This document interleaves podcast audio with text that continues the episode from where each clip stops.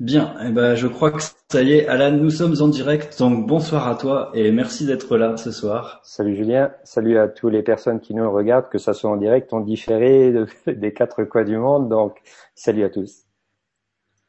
Voilà, ben, bien le bonsoir à tout le monde, que vous soyez euh, en Suisse, au Canada, euh, en Australie, à Nouméa, je sais que vous nous suivez aussi. Donc moi c'est Julien du site euh, fondationnouvelleterre.com et ce soir, donc, euh, je reçois Alan Duke. Alors, tu as écrit plusieurs bouquins, on va parler de, tout ça ce soir. Mais avant, je voulais juste vous partager euh, un petit rendez-vous improvisé qui va se faire en direct d'Uruguay, normalement vendredi prochain, le 8 avril, avec Michel Almeras, qui va chercher le cœur d'Uruguay là-bas. Et on est en train d'essayer de faire une, conférence vers 22 heures parce qu'il y a le décalage horaire là-bas. Donc, euh, si vous voulez toutes les infos pour cette conférence, elle sera en ligne peut-être demain et ce sera sur la page Facebook Fondation Nouvelle Terre ou si vous vous abonnez à la newsletter sur mon site. Et puis euh, c'est à 22h aussi parce que j'ai un atelier de numérologie la semaine prochaine, le 8 avril. Donc là encore, c'est pareil, si vous voulez les infos, on en reparlera un petit peu tout à l'heure. Et puis j'aurai le plaisir aussi de vous retrouver avec Isabelle Padovani le 15 avril, vendredi 15 avril, et Nasrin Reza qui revient nous voir aussi. Euh, donc ce sera le 22 avril cette fois-ci. Voilà. C'était juste pour vous dire un petit peu l'actualité. Et puis maintenant, Alan, on va pouvoir se lancer. Donc euh, on s'est contacté depuis un moment déjà qu'on devait faire cette conférence. Et c'est enfin ce soir. Donc euh, tu vas nous parler d'Eden, de tout ce que tu fais, de tes livres, de ton site, qui est Projet Alpha, si je me, si je ne m'abuse. Tout à fait, Projet Alpha.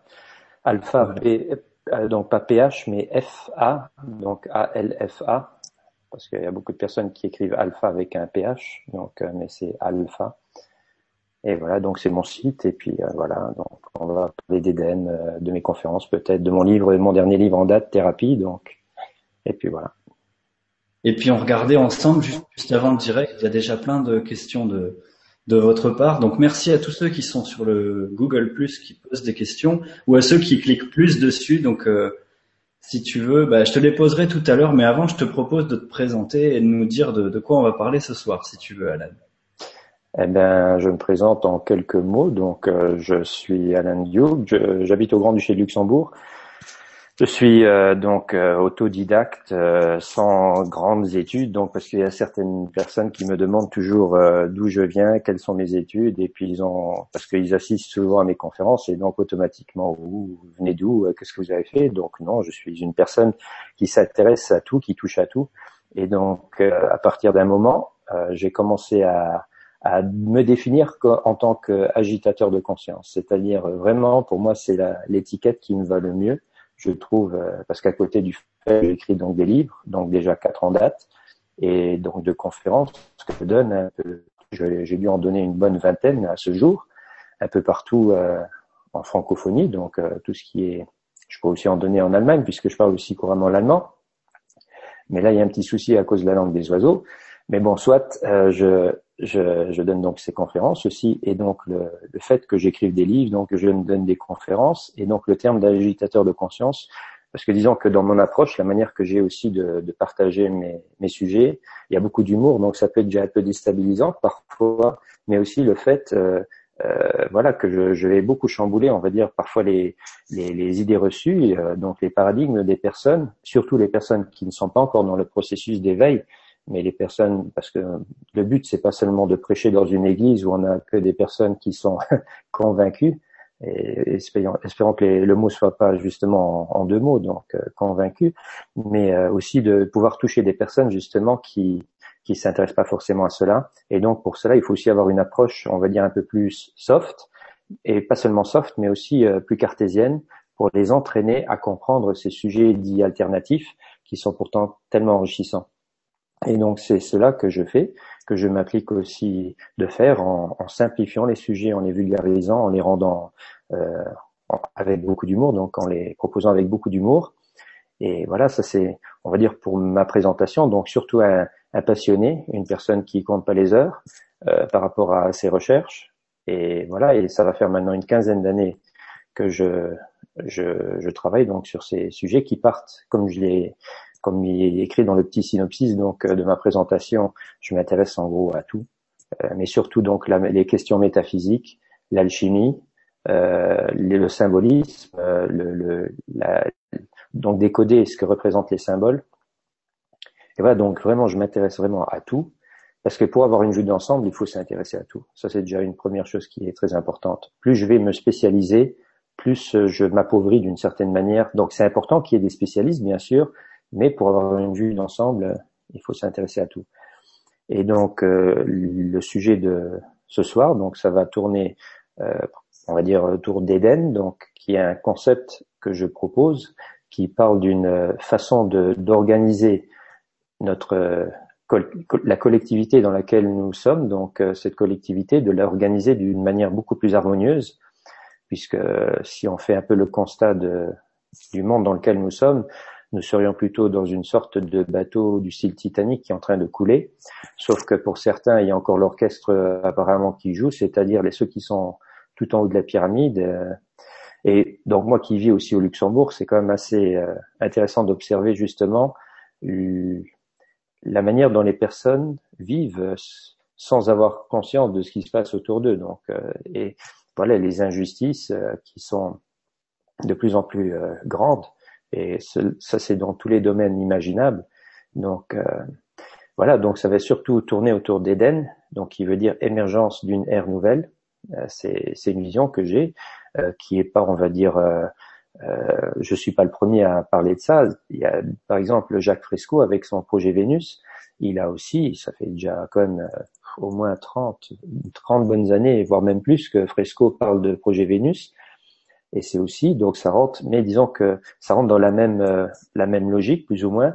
Mais disons que voilà, c'est comme si j'avais pris une partie du, de projet Vénus de Fresco et que j'avais encore ajouté euh, des détails importants euh, ma vision de cette façon d'organiser la collectivité. Et donc, et puis encore, s'il nous reste encore un peu de temps, de parler en quelques, voilà, quelques minutes euh, de mon dernier livre, donc Thérapie, euh, qui, comme son nom l'indique, parle de tout sauf de thérapie, puisque ça s'écrit donc Terre, comme la planète, donc et happy derrière, donc, euh, et on va peut-être encore parler de, de mon dernier livre. Quoi. Mais comme tu le disais, oui, dans l'article, que c'est pas un livre de thérapie, mais plutôt d'éveil des consciences, quoi. Voilà, exactement, de démoutonisation. Donc, euh, euh, pour, euh, puisque apparemment, nous avons quand même affaire à beaucoup de personnes autour de nous qui n'ont pas la vision de personnes dites éveillées. Et quand je parle d'éveil, on parle pas forcément de l'éveil christique ou bouddhique, donc, mais plutôt une forme d'éveil, de prendre conscience d'un système dans lequel nous sommes euh, emprisonnés depuis maintenant euh, euh, beaucoup trop longtemps. Donc là, on parle carrément de millénaires. Donc c'est vraiment un système qui est voilà qui est et donc thérapie, c'est je vous dis euh, c'est un mélange entre justement euh, cette le monde dans lequel nous sommes qui nous emprisonne, mais aussi bon c'est vrai que le livre thérapie c'est un jeu de mots aussi par rapport aux thérapies puisque à la base, si on prend les, les, les, les, pères de la médecine originelle, donc là on remonte au moins au grec, voire même à l'Égypte antique, c'était surtout de, de, proposer des méthodes pour ne pas tomber malade. Ça, c'était la base de la médecine d'antan. C'était pas d'attendre qu'une personne tombe malade et d'essayer de le soigner. Donc, c'était surtout de tout faire pour éviter la maladie. Et donc, euh, dans mon livre, qui est comme écrit avec beaucoup d'humour, c'est aussi pour expliquer, que tout simplement, déjà rien que le fait de vibrer, puisque tout est basé sur des vibrations. Quand on prend déjà le mot guérir, on entend bien qu'il y a le, mot gaieté dedans et le rire. Donc guérir, déjà c'est une bonne clé pour euh, aller vers donc euh, pour aller vers un, processus de bien-être. Euh, et voilà, ça c'est donc et à côté de cela, donc de comprendre que derrière, bon, le, livre il n'en parle pas forcément, mais c'est ce qu'on va discuter là sur cette intervention c'est Eden donc que parallèlement, c'est-à-dire que le monde de la thérapie du bien-être qui est associé au système babylonien, c'est-à-dire le système mercantile, là c'est logique que tout est fait pour empêcher, pour que les personnes prennent conscience que le pouvoir d'auto-guérison ou de bien-être, on l'a tous en nous. Oui, d'ailleurs, ça me plaît que tu parles du Titanic parce que c'est vraiment une métaphore adaptée à ce qu'on vit collectivement en ce moment. Euh, bon, moi et pour certains, c'est un événement euh, antétype c'est-à-dire que si le, film a autant cartonné, qu'il y a eu plus de 23 millions de, d'entrer en France, c'est qu'en fait ça correspond à, ce qui est en train de se passer au niveau de la société. Et ça m'invite à te poser une question justement qu'on a lu ensemble tout à l'heure d'Artefact qui nous dit est-ce que l'humain est réellement en période d'éveil ou se leurre-t-il simplement? En période d'éveil, c'est-à-dire le... Je n'aime pas utiliser le mot problème, mais il y a beaucoup de personnes qui... C'est comme s'il y avait une course à l'éveil. Euh, ces derniers temps, il y a beaucoup de personnes qui parlent d'éveil, d'éveil spirituel. Et donc, c'est comme si tout le monde avait une technique, une thérapie ou une méthode particulière pour éveiller, donc euh, pour s'éveiller. Alors que si on écoute un petit peu la philosophie ancienne, qui est quand même euh, où toutes les clés nous avons, c'est-à-dire nous n'inventons rien. Tout ce que nous disons aujourd'hui, ça a été déjà pensé et dit par des sages euh, à des époques très reculées. Donc, euh, quand on prend par exemple le bouddhisme, qu'est-ce qu'il dit? Il est bien dit que euh, il faut pas aller chercher la lumière à l'extérieur, mais il faut la chercher à l'intérieur de soi. C'est déjà pour expliquer que l'éveil, c'est comme si on voulait atteindre quelque chose alors que nous l'avons déjà mis en nous. Il est déjà là, c'est acquis d'une certaine manière. Et, et, et, beaucoup de personnes donc n'ont pas conscience de cela. Ils sont en train de, de faire une course, on va dire, à l'éveil, alors que il faut simplement comprendre les méthodes à appliquer sur soi pour que tout ce processus, donc pour que tout se révèle à nous. Et là, il y a certains mots que nous employons tous les jours, qui sont comme assez révélateurs justement, c'est par exemple le, fait de dire euh, le mot découvrir, la découverte, le fait de découvrir quelque chose. Donc une personne, en disant je découvre, elle pense avoir trouvé quelque chose qui n'existait pas. Alors que le mot découvrir, ça veut dire retirer une couverture. C'est-à-dire, c'est comme s'il y avait un voile qui nous empêchait de voir la chose, mais elle était déjà là sous notre nez. Et ce voile, c'est justement le voile de l'ego, de notre ego. Donc plus plus l'ego est fort et plus si donc nous avons donc une sorte de casque ou bien voilà un, couvercle au-dessus de notre tête qui nous empêche de voir quelque chose qui est déjà là. Et quand on dit justement découvrir, c'est je retire le voile. Et alors, pour les personnes qui parlent allemand, on voit bien que la langue allemande dit exactement la même chose. Quand on dit entdecken, ça veut dire retirer la couverture. Entdecken. Donc, et ça, c'est donc une façon pour expliquer déjà que les personnes qui pensent trouver des choses, ou bien même moi, au, départ, quand j'étais dans mes dans mes recherches, donc dans, je pensais vraiment avoir découvert les choses de moi-même, enfin que c'était quelque chose d'exclusif, que j'étais le seul, que c'était ma possession, que c'était mon trésor, j'avais découvert des choses, alors qu'à un moment donné, j'ai commencé à comprendre que non, c'était déjà là. Tu as simplement fait un travail sur toi, de lâcher prise sur ton ego, euh, ce qui est possessif, donc qui se limite même. C'est ça qui est donc intéressant. Plus l'ego va être fort, plus il se limite. Et quand on fait ce travail de lâcher prise sur son ego, eh ben, automatiquement, on commence à rentrer dans les vibrations, on va dire ces informations qui sont autour de nous et que nous n'avons même pas besoin de chercher puisqu'elles sont déjà là. Sur un plan quantique, bien sûr. Tout, est, tout a toujours été là. Et même si on prend l'Ancien Testament, quand Dieu se présente, il dit bien, je suis ce qui était, ce qui est, ce qui sera. C'est-à-dire les trois temps, sont une illusion pour nous. Enfin, c'est une illusion quand même parce que sur trois temps, il y en a que un qui est une réalité, c'est l'instant. Donc, il se, il se présente comme étant tout en même temps.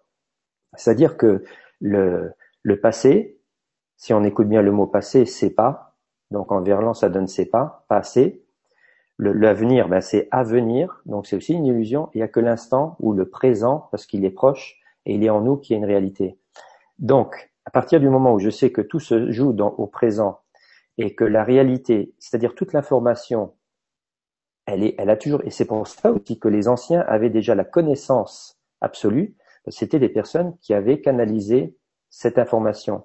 Et pour revenir maintenant à la question de l'éveil, l'éveil, c'est pas d'aller chercher quelque chose à l'extérieur, parce que elle est déjà là en nous. Nous avons tous la connaissance infuse donc en nous.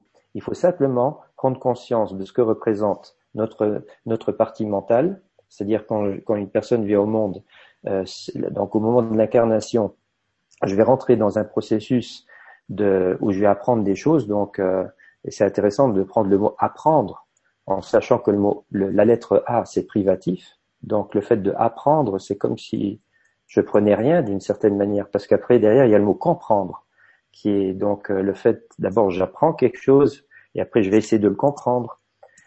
Et là tous les mots ils, ont un sens assez fort. Et dans ce processus d'éveil, c'est simplement un lâcher prise sur l'ego, c'est d'avoir de ne pas se prendre vraiment au sérieux d'une certaine manière, c'est-à-dire plus je vais être sérieux dans mon approche, plus je vais être dans le mental. Donc, euh, je vais avoir plutôt une approche comme un adolescent de découverte, de m'amuser en m'amusant. Et là, en suivant les synchronicités, les hasards, comme on dit donc, c'est comme ça que petit à petit va se débloquer en moi de l'information donc qui a toujours été là. Et c'est ça le vrai éveil.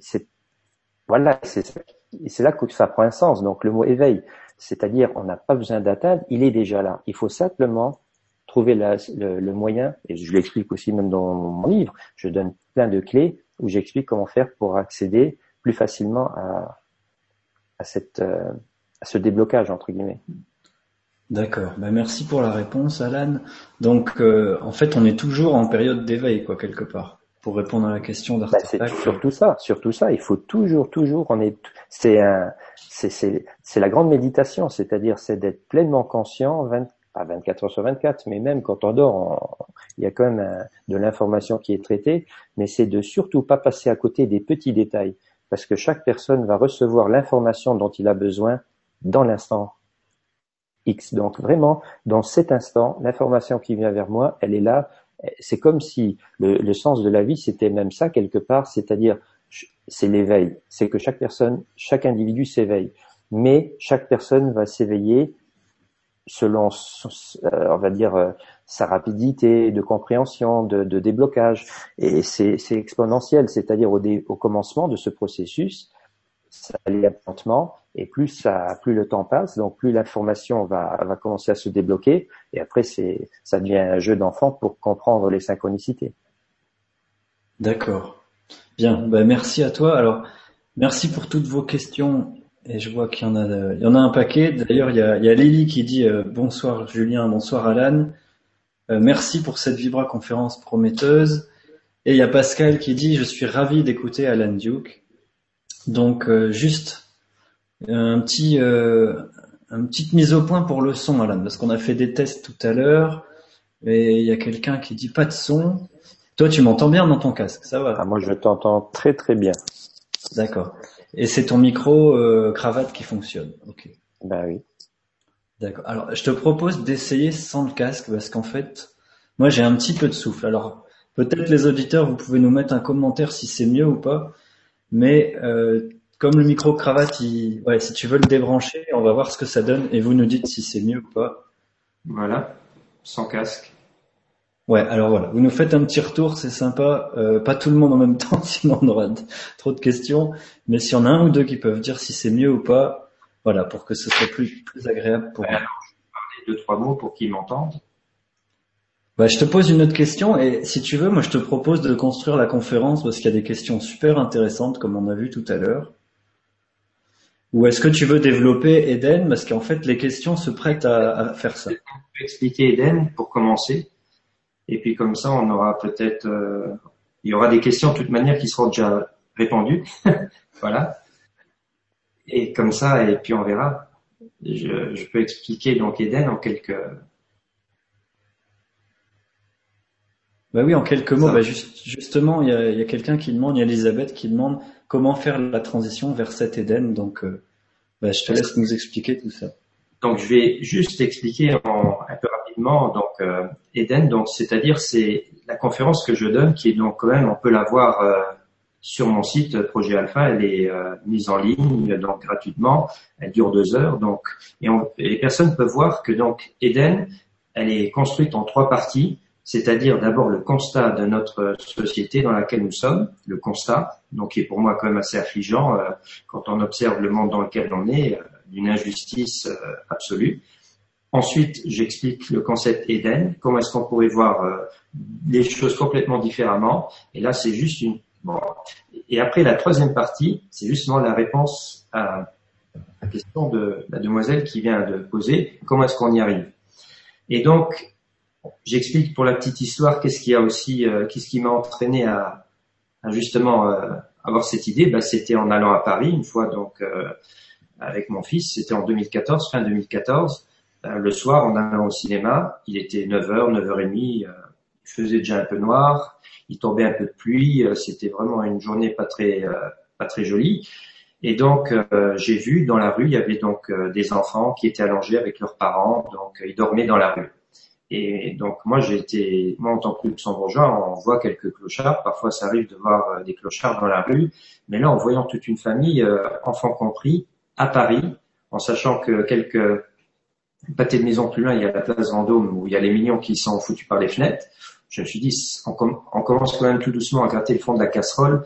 On est en train de repartir à une époque euh, vraiment où il y a un énorme fossé qui se fait entre les, personnes immensément riches et les personnes immensément pauvres. Et alors, euh, comme dirait Don Salustre dans La folie des grandeurs, ben lui c'est normal puisque les riches c'est fait pour être immensément riches et les pauvres immensément pauvres. Mais moi je suis absolument pas, absolument pas d'accord avec euh, cette logique. Pour moi, on peut trouver aussi une façon de créer une collectivité harmonieuse. Et voilà, et donc j'ai commencé à me dire, qu'est-ce qu'on pourrait faire pour, euh, quelle est la clé, qu'est-ce qu'on pourrait faire pour que ça fonctionne? Et alors la première chose qui m'est apparue, et c'est ça qui est donc euh, quand même intéressant, ça ne veut pas dire maintenant que je que je que je dis que les personnes qui font des monnaies des monnaies euh, locales dans des villages que c'est pas bien. Non, c'est bien. On va même dire que c'est une transition par rapport à ce que je propose, une transition pour un petit peu faire du tort au système babylonien, comme on l'appelle. Mais disons que le problème aussi avec l'argent local, c'est que on peut quand même cumuler des richesses, c'est-à-dire que même dans un petit village, on peut capitaliser, c'est-à-dire se retrouver avec d'un côté du village une personne qui a, je vais dire, X quantité d'argent du village, et de l'autre côté des personnes qui ont presque rien. Donc on est dans un microcosme du système babylonien, donc de ce qu'on connaît là. Alors il y a une, personne qui s'appelle justement Lily qui a eu l'idée de dire et si on faisait de l'argent périssable, c'est-à-dire que s'il n'a pas été utilisé en dans les deux, trois prochains mois, ben, il sert de papier toilette parce qu'on peut plus l'utiliser comme de l'argent donc pour euh, échanger. Donc, et ça c'est déjà une bonne idée, l'idée de l'argent périssable. Euh, donc avec une date euh, comme un produit. Donc voilà. Ça c'était donc ça c'est l'idée. Mais dans Eden, je vais encore un peu plus loin. On va dire c'est c'est l'étape encore derrière, c'est de parler carrément d'une collectivité d'un système gratuit. C'est-à-dire tout est gratuit. Il n'y a plus d'argent du tout. Voilà. Donc parce que si on prend conscience du système babylonien, ce que représente ce système mercantile, c'est-à-dire de faire de l'argent sur la sueur des autres, parce qu'ils n'ont pas été bêtes, ils se sont dit comment est-ce qu'on va faire pour s'enrichir? On va inventer une chimère on va l'appeler argent. Donc, euh, on va dire il y avait des esclaves qui portaient des chaînes, et après on a retiré les chaînes, mais on a pris un autre métal pour les enchaîner, qui est toujours une sorte de carotte pour faire avancer le mulet, c'est de l'argent. Et donc, on va leur donner juste ce qu'il leur faut. Voilà, on va leur faire croire qu'ils sont libres, mais en réalité, on va encore plus s'enrichir là-dessus. Et donc, c'est logique de se dire que ceux qui sont tout en haut de la pyramide, leur pouvoir, c'est ça, c'est-à-dire c'est le fait que nous ne pouvons. Je vous dis, vous dites aux personnes autour de vous, vous leur dites, euh, on va créer maintenant une collectivité euh, sans argent. Ils te regardent, ils disent, mais c'est pas possible, on peut pas fonctionner sans argent. Alors que pour de, vrai, si on reste logique, on se dit, mais bien sûr qu'on peut le faire. J'ai pas dit qu'on n'allait pas faire un métier qui, qui est intéressant, donc on continue à faire un. Et j'utilise pas le mot travail, bien sûr, parce que le mot travail, ça vient du latin tripalium, qui est donc un objet de torture. Il faut savoir que le mot travail, c'est de la torture. Donc, on arrête d'aller travailler, mais on va faire un métier qui nous plaît. Et donc, à partir du moment où vous prenez maintenant, vous voulez, vous voulez construire une collectivité qui fonctionne en harmonie, eh ben, si vous retirez de l'équation l'argent, tout fonctionne. C'est ça qui est magique, c'est-à-dire que euh, tous, tous nos problèmes, c'est-à-dire que ce soit au niveau d'éducation parentale, l'éducation scolaire, les énergies, les thérapies, le monde du travail, l'écologie, tous les points-là sont résolus. C'est-à-dire, à partir de, c'est surtout là, il faut se dire, l'argent, c'est ce qui leur permet d'avoir un, pouvoir sur nous. Même au niveau des, des forces de l'ordre, quand il y a une manifestation, qu'est-ce qui fait que ces gens se déplacent dans la rue? C'est parce qu'ils ont un salaire. Et si possible, un salaire qui est plus important que ceux qui sont devant eux à manifester pour une cause XY. Donc, c'est-à-dire même, c'est ça qui fait que ces hommes qui font leur métier, qui que ce soit des CRS, que ce soit des membres de, euh, des armées, donc euh, des militaires, ils font, ils font leur métier parce qu'ils ont un salaire. Donc, à partir du moment où on prend conscience que l'argent, en retirant l'argent, tous les problèmes vont être résolus, euh, c'est déjà intéressant de s'imaginer, de, s'imaginer, et si je dis le mot imaginer, c'est très important, parce qu'il faut savoir que le mot image, c'est l'anagramme parfait au mot magie. Et ça, et donc le fait, quand on parle de magie, c'est pas maintenant de sortir un lapin blanc d'un chapeau, mais c'est le mot magnétisme. Et là, il y a déjà une autre question qui avait été posée sur la loi d'attraction. Donc, voilà, mais oui, mais c'est comme ça qu'on sait que, euh, donc, si maintenant, j'imagine, donc ma pensée qui va créer une, image, je, je m'imagine déjà qu'on n'a pas besoin d'argent, bon, moi tout seul, je serais vraiment très très puissant si je pourrais à moi tout seul changer euh, la fréquence, donc euh, les égrégores qui sont autour de nous. Mais 1 plus 1 plus 1 plus 1 plus 1 plus 1, ça fait des millions, des milliers, des millions de personnes qui vont nourrir cette image qui va transformer le paradigme dans lequel nous nous trouvons. Et donc maintenant, pour revenir maintenant à Eden, euh, si maintenant je prends par exemple l'école, le système scolaire, moi, je, suis donc, j'habite au Luxembourg, au Grand-Duché de Luxembourg, et je travaille dans, le système scolaire, donc je suis dans un lycée, et donc euh, j'observe, je, suis surtout observateur hein, de tout, et je vois donc euh, la motivation que les jeunes ont à l'école, donc elle est quasi nulle, ils ont zéro euh, motivation, que ce soit pour faire des stages. et alors, ce qui est le plus aberrant, c'est de voir des jeunes de 15 ans, 16 ans, quand on leur demande, bon, quel métier est-ce que tu veux apprendre? Donc, ils n'ont aucune idée de ce qu'ils veulent faire.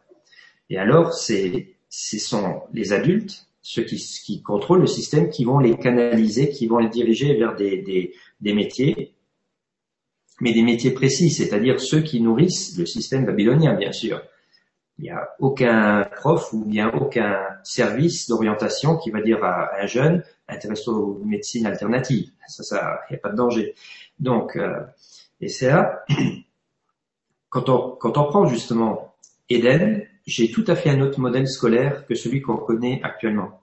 C'est-à-dire, on commence, euh, l'enfant vient au monde, donc il est à zéro, et les sept, les sept premières années, déjà, il va les passer avec ses parents. Parce que pour moi, euh, l'éducation des enfants, c'est pas des, c'est pas des, des, personnes étrangères de le faire, donc c'est pas des crèches ou bien n'importe quoi, c'est aux parents de s'occuper de leurs enfants. Et donc, ça ne veut pas dire que les enfants n'ont pas contact avec d'autres enfants sur des aires de jeu ou des, des endroits comme ça, mais ce qui est sûr, c'est après, il y en a qui vont dire déjà tout de suite, oups, les parents, ils travaillent, ils font un métier. Je dis non, non, dans Eden, c'est 16 heures de travail par semaine, 16 heures, pas plus. Donc plus de chômage, tout le monde a un métier qui fait plaisir, donc les parents sont bien disponibles pour leurs enfants.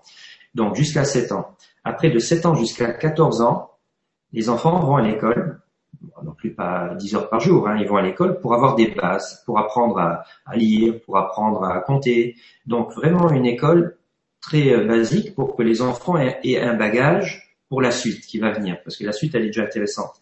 C'est-à-dire qu'à partir de 14 ans, c'est fini l'école, donc c'est l'école buissonnière pendant 10 ans. C'est-à-dire les enfants de 14 jusqu'à 24 ans, ils vont plus à l'école, mais ce sont des, de jeunes adolescents qui participent à des stages, qui va aussi se cultiver euh, donc euh, pour l'art, pour tout ce qui est euh, histoire. Donc ils vont vraiment, ils vont partir. Imagine, on organise des bus où les enfants ils vont à Paris découvrir le Louvre, donc ils vont se cultiver. Ça va être, c'est plutôt ça. C'est-à-dire pendant dix années, ils font rien d'autre que des stages aussi de découverte. Donc ils vont aller faire, ils vont faire des stages dans des entreprises pour voir comment ça fonctionne. Et donc, mais c'est un peu une école buissonnière quand même, parce que le but, c'est surtout que les enfants apprennent à se découvrir. Et donc, une fois par an, ils, iraient même euh, une fois par an, pendant un mois, ils iraient à l'étranger pour participer à un stage euh, international pour découvrir une autre culture. Euh, c'est très important tout ça. Donc, imagine des jeunes, de jeunes personnes donc qui de 14 ans jusqu'à 24 ans font cela. Ils vont dix fois, donc ils seront allés dix fois à l'étranger pour découvrir une autre culture et là, donc, à 25 ans, tu leur poses la question, quel métier tu veux faire? Et là, à mon avis, ils ont beaucoup plus d'idées donc pour aller vers une, direction professionnelle qu'un gosse de 15 ans qui, a été nourri à la télé-réalité, à la PlayStation et qui sait absolument pas ce qu'il veut faire. Parce que le problème, c'est qu'un enfant comme ça, il va choisir un métier donc euh, sur un coup de tête, et il va, il va se forcer à apprendre ce métier souvent, et après la qualité de, du, donc euh, ce qu'il va apporter après à la collectivité va avoir aussi la même euh, saveur que ce qu'il a eu comme motivation pour apprendre ce métier. Et ce qu'il faut se dire aussi, tu vois, là je suis simplement en train d'aborder pour Eden, en ce qui concerne Eden, j'aborde que la partie maintenant école, donc l'enseignement scolaire. Donc tu peux t'imaginer l'ampleur de, du tout. Donc je reviens à à l'éducation, que ces jeunes vont après, à 25 ans, ils vont choisir un métier, ils vont retourner à l'école, mais cette fois-ci faire la formation qu'ils auront besoin, et ils vont commencer à travailler vers, allez, je vais dire 33 ans. C'est là qu'ils vont commencer vraiment à faire leur métier. Et alors, il y a bien sûr les personnes qui vont dire, oui, mais quand est-ce qu'ils commencent à gagner de l'argent? Je dis, il n'y a plus d'argent. Ils, ils vivent, tout est gratuit dans cette collectivité. Et donc là, on voit bien que c'est tout un système qu'il faut repenser, parce que, et là, on, on voit tout d'un coup donc que comme une sorte de, c'est comme si on, il y avait une, une équation mathématique et qu'il y avait quelque chose à l'intérieur qui bloquait pour avoir un résultat positif. Et pour moi, c'est l'argent. Dès que je retire l'argent, tout fonctionne. C'est-à-dire les, les, énergies alternatives gratuites, pourquoi est-ce qu'elles ne sont pas sur le marché? Parce qu'elles ne rapportent pas d'argent. Les thérapies, pourquoi est-ce qu'elles sont mercantiles? Je parle maintenant des, des, de la médecine moderne, parce qu'elles doivent rapporter de l'argent. Et donc dans Eden, ça sera plus du tout la même approche, parce que là, on, on va tout faire pour éviter que les gens tombent malades, justement. On, rentrera de nouveau dans les thérapies originelles, où c'était vraiment de tout faire pour qu'une personne ne tombe surtout pas malade. Et donc, euh, voilà. Et, et, après, ce qui est aussi, voilà, c'est un point qui est très important. Ce qui est pour moi une aberration aussi au niveau de l'école, c'est qu'un jeune puisse se poser la question qu'est-ce que je vais gagner si j'apprends tel ou tel métier? Et ça, c'est aussi une aberration absolue, puisque le gain on, ne devrait jamais être attiré par une approche professionnelle à cause du gain, ce que ça peut apporter financièrement. C'est comme ça qu'on aura automatiquement une collectivité où les jeunes apprendront les métiers qui sont faits pour eux, qui les passionnent. Et là, il y aura plus de concurrence euh, ou bien de faire aussi des classements qu'un qui rentrera dans le monde des thérapies, parce qu'aujourd'hui, un médecin, il est vu euh, comme si c'était Dieu sur terre, donc quelque part et un paysagiste qui fait simplement de, d'embellir la ville dans, laquelle on est, euh, c'est moins que rien. C'est un petit peu comme ça, ou bien, voilà, je veux dire, c'est un petit peu la vision qu'on a des, personnes, alors que chaque métier a sa, valeur euh, dans une collectivité, il n'y a aucune hiérarchie par rapport à ça. C'est, une passion, c'est vraiment, il y a des jeunes, ils préféraient euh, passer leur journée dehors, dans la nature, que de, s'enfermer dans des bureaux. Et voilà, et donc ça c'est maintenant euh, c'est simplement pour dire, ou bien après, ça n'empêche pas aussi qu'on peut mélanger les deux, de dire euh, je veux passer un certain temps. Donc c'est et donc tout après, si maintenant on prend les problèmes, on va dire de séparation, les parents. Donc qu'est-ce qui se passe souvent? Bah, C'est que les parents ils s'entre-déchirent pour les biens, les biens matériels, alors que dans un monde Éden, ben non, les parents ils peuvent se séparer parce que c'est comme ça la vie. Parfois on n'est plus vraiment bien avec la personne qu'on a à ses côtés. Et puis là, automatiquement, le, bien dans lequel on est, il est coupé en deux et chacun a sa part, donc euh, tout est gratuit. Euh, après, il y a des règles, bien sûr. Il y a certaines règles, euh, comme partout, je veux dire, cette vision, elle est aussi, elle est sur une échelle, on va dire, même mondiale. c'est vraiment, parce que quelque part, c'est aussi l'idée de dire, ils sont en train de nous diriger vers un nouvel ordre mondial. Ben, pourquoi pas faire le chemin avec eux et au bon moment inverser la pression, donc la tension, puisque c'est on peut pas se battre contre une force, c'est-à-dire euh, qui est tellement puissante. On va aller dans le sens que eux ils veulent nous entraîner, c'est-à-dire vers un nouvel ordre mondial, mais après vibratoirement, parce que toutes les clés se trouvent euh, au niveau des vibrations. On va retourner tel l'aïkido, donc euh, c'est la technique de l'aïkido, donc plus l'adversaire est puissant, et plus on a facilité pour le renverser. Et c'est ça l'idée, c'est de se dire, OK, vous voulez un monde uni. On va avoir un monde uni, mais à notre vision, pas la, version de Orwell ou bien de Huxley, mais une vision, on va dire, euh, de fraternité, où les humains auront pris conscience que nous ne sommes pas des nations, nous ne sommes pas des religions, nous ne sommes pas des couleurs, mais nous sommes tous humains sur une planète et nous avons tous à vivre euh, au même niveau. Euh, après, il y a des personnes qui m'ont dit, oui, mais ce que tu dis, c'est du communisme, et ça n'a pas marché, le communisme. Je dis d'abord, c'est pas du communisme, j'ai pas lu Marx, donc je ne peux pas, je vois simplement que nous sommes en train de nous diriger vers un, un droit dans un mur, c'est-à-dire euh, où on aura vraiment une société euh, à double, donc où il y aura deux, deux groupes, et c'est déjà visible. Donc, euh, et dans ma conférence, vous verrez les personnes qui vont regarder la conférence donc en ligne. Je dis, si vous voulez un peu voir le monde de demain qui sont en train de nous préparer, ben c'est un film, un film qui s'appelle Elysium avec Matt Damon. Donc, euh, c'est-à-dire que les riches, les très riches, donc ils se trouvent, ils sont même plus sur Terre, ils sont dans une station euh, dans le ciel. Et ici sur Terre, c'est une favelas. Donc la Terre entière, c'est un bidonville euh, où les gens travaillent pour eux là-haut, d'une certaine manière. Et donc, euh, si on, après il y a des personnes qui vont dire, oui, mais c'est des bêtises ça. Je dis, tu vas à Dubaï, t'es es encore sur Terre, mais tu vas à Dubaï, tu vas déjà voir un monde à deux vitesses. Donc là, tu vois les meilleurs soins, les, stations de ski, tout le monde, c'est comme un parc, euh, un parc, euh, voilà, un, énorme parc pour adultes où les gens vivent comme des, comme des dieux. Et après, tu vas dans certaines zones du monde où c'est absolument, c'est le contraire, on va dire. Et donc, maintenant, je vais pas faire toute la conférence non plus parce qu'il y aura beaucoup de questions probablement, mais c'est surtout maintenant de parler comment y arriver, si tu veux, comment y arriver vers parce que tout, tout, d'abord pour commencer, il y a la conférence qui est visible sur mon site. Deuxièmement, il y a un livre qui est en train de se préparer. Donc il y a vraiment un livre qui va s'appeler donc Eden Enfer. Ça va être un livre euh, recto verso, c'est-à-dire on prendra le livre comme ça, mais on le retournera dans le sens comme ça, et on aura donc les deux visions, c'est-à-dire le monde dans lequel on est, et en retournant le livre, il y aura Eden avec exactement les mêmes points abordés. Donc ça c'est un livre qui est en préparation, qui devrait sortir euh, si tout va bien à la fin de l'année qui parle justement de tous ces sujets. Et donc euh, maintenant, je vais simplement expliquer comment y arriver. Parce que tout se joue surtout sur le quantique, c'est-à-dire sur euh, la partie, parce que le mot quantique, il est très à la mode. Moi, je ne sais pas vraiment quoi dire sur ce mot-là, mais ce qui est sûr, c'est que Eden, on a beau dire ce qu'on veut, mais Eden existe déjà.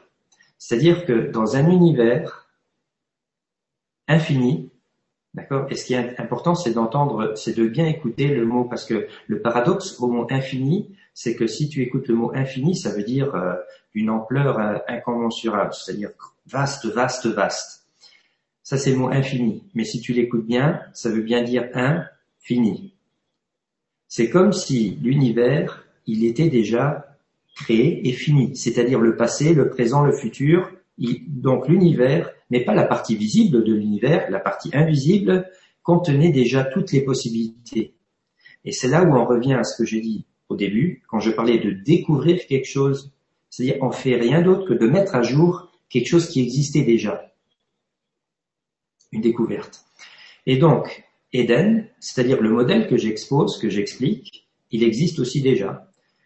C'est-à-dire, euh, nous, on a l'illusion. C'est parce que le temps, il faut. J'ai une conférence qui s'appelle euh, euh, Tic Tac, la conférence qui fait boom, où j'explique justement, je parle du temps, du leurre de l'heure, l'illusion du temps que nous nourrissons, parce que à une lettre près, le mot monstre, c'est une montre. D'accord Je retire la lettre S au monstre, j'ai la montre. Et c'est le monstre qui nous dévore le temps. Et c'est pour ça que je l'appelle aussi le leurre de l'heure.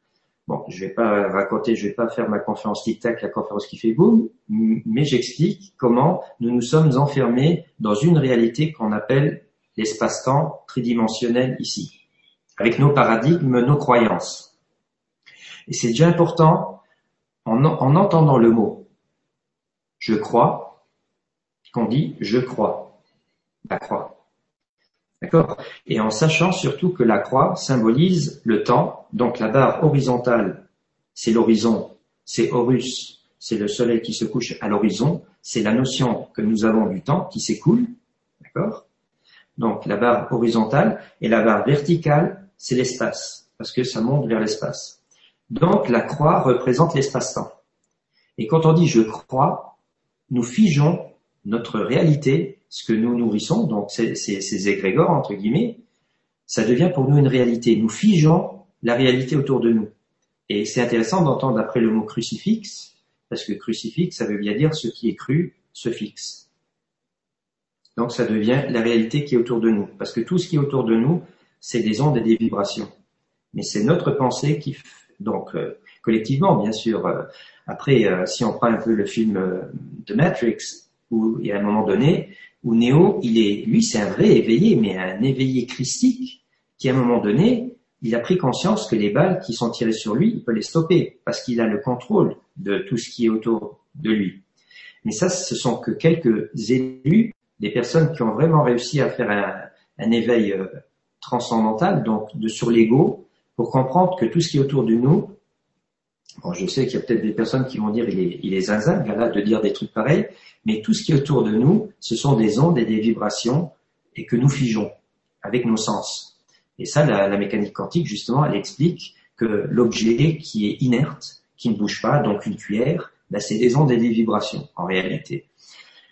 Et donc, je reviens maintenant à Eden. Mon explication, c'est de dire Eden, ce, dans le plan quantique, c'est-à-dire du côté invisible de l'univers, Eden existe aussi déjà mais tout comme un monde apocalyptique, un monde à la Mad Max, un monde orwellien où les humains sont vraiment des esclaves.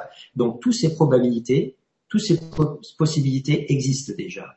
Et la seule chose que nous devons faire, et c'est ça qui est rigolo chez moi, c'est qu'on n'a pas besoin de faire grand-chose. Il faut simplement comprendre le concept et de le nourrir en pensée, de lui porter de l'attention, de nourrir ce que nous voulons et en aucun cas ce que nous ne voulons pas en sachant en plus que quand on dit je ne veux pas, l'univers comprend je le veux quand même. La négation n'existe pas. Donc nous donnons toujours vie aux choses auxquelles nous portons de l'attention. Et là, ça répond déjà à une question qui a été posée, et tu peux peut-être la, dire. Euh, oui, sur les.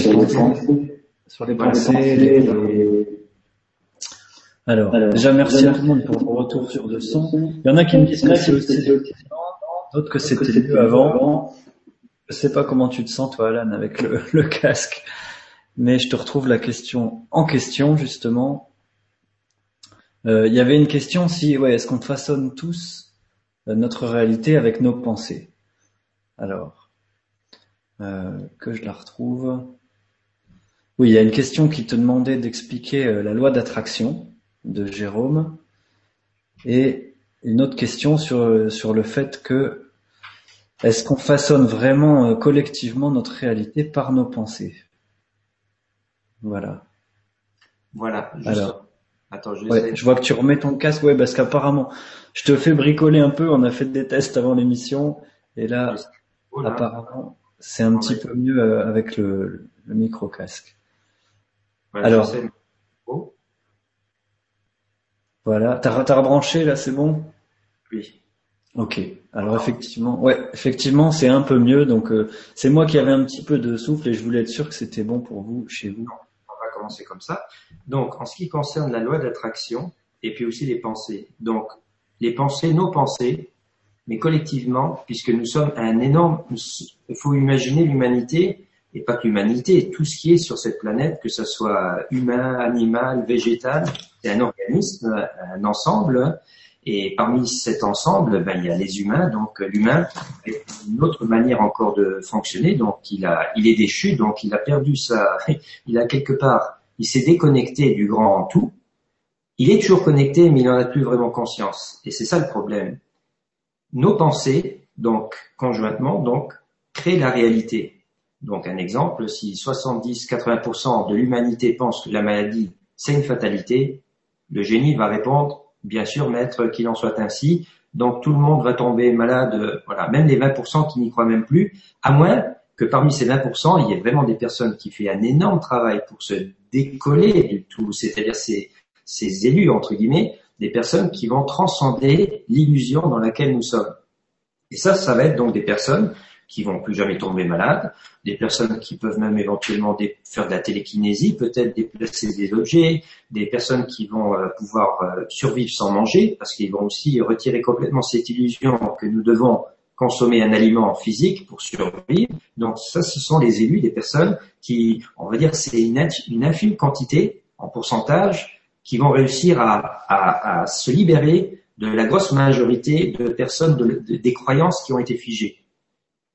Donc ça, c'est au niveau des pensées. Et là, euh, on peut toujours prendre ce fameux, euh, cet exemple de la loi du centième singe, qui, qui est aussi expliqué euh, sur le net. Donc vous allez sur Google, vous marquez loi du centième singe, où il est bien expliqué qu'à partir d'une certaine quantité d'individus qui vont commencer à avoir une habitude, voilà, ils vont, ils vont changer quelque chose dans leurs habitudes. À partir d'une certaine quantité d'individus qui vont le faire, eh bien, même ceux qui l'auront jamais vu, et c'est ça qui est important, parce que bien sûr, si maintenant, euh, parmi les singes, euh, les singes comme nous humains aussi, on se singe, donc on se mime, euh, nos enfants nous observent, ils vont commencer à, à mimer nos mouvements, ils vont commencer à, à, mentalement à enregistrer cette information, ça va devenir des habitudes, et c'est notre partie robotique qui va commencer à enregistrer tout cela. Et donc, ça, c'est tout à fait normal que je fasse des choses que j'ai observées. Par contre, cette théorie raconte qu'à partir d'une certaine quantité d'individus qui font quelque chose de précis, les autres, qui sont plus loin, plus éloignés, qui n'ont jamais vu, vont commencer aussi à le faire. C'est parce que donc cette information a été, elle se diffuse et va toucher bien sûr euh, les individus de la même espèce, donc ils vont commencer instinctivement à, recréer, et ce sont des égrégores. Donc c'est l'égrégore qui a été créé, qui a été nourri et qui va après toucher les autres. Euh, membres de, ce même groupe, on va dire. Ça, c'est en ce qui concerne donc la pensée. La pensée est vraiment, et il y a beaucoup de, de, personnes, je veux dire, qui parlent de cela. Donc même, euh, je ne sais pas si vous connaissez Rupert Sheldrake, qui parle des champs morphogénétiques. Donc, c'est-à-dire que, et c'est aussi au niveau des, des égrégores tout cela. Donc les égrégores que nous nourrissons, que nous. Un exemple, il y a un film qui est sorti il y a quelques années qui s'appelle Le choc des Titans. Et c'est l'histoire, la légende du, du personnage donc Persée de la mythologie grecque. Et le, l'acteur qui incarne Zeus dans le film, donc c'est Liam Neeson, et il dit à un moment donné, nous perdrons notre immortalité le jour où les hommes cesseront de nous prier. Donc, en gros, qu'est-ce que ça veut dire? Ben, L'égrégore Zeus est en train de dire, le jour où les hommes cesseront de nous penser, nous perdrons notre immortalité, nous disparaissons carrément. Parce que tout ce qui est l'information qui est autour de nous, c'est comme un disque dur d'un ordinateur. Donc, euh, on peut vraiment comparer la planète, notre euh, la planète sur laquelle nous vivons, comme un disque, un disque dur qu'on va pouvoir euh, nourrir donc d'informations sur un champ électromagnétique.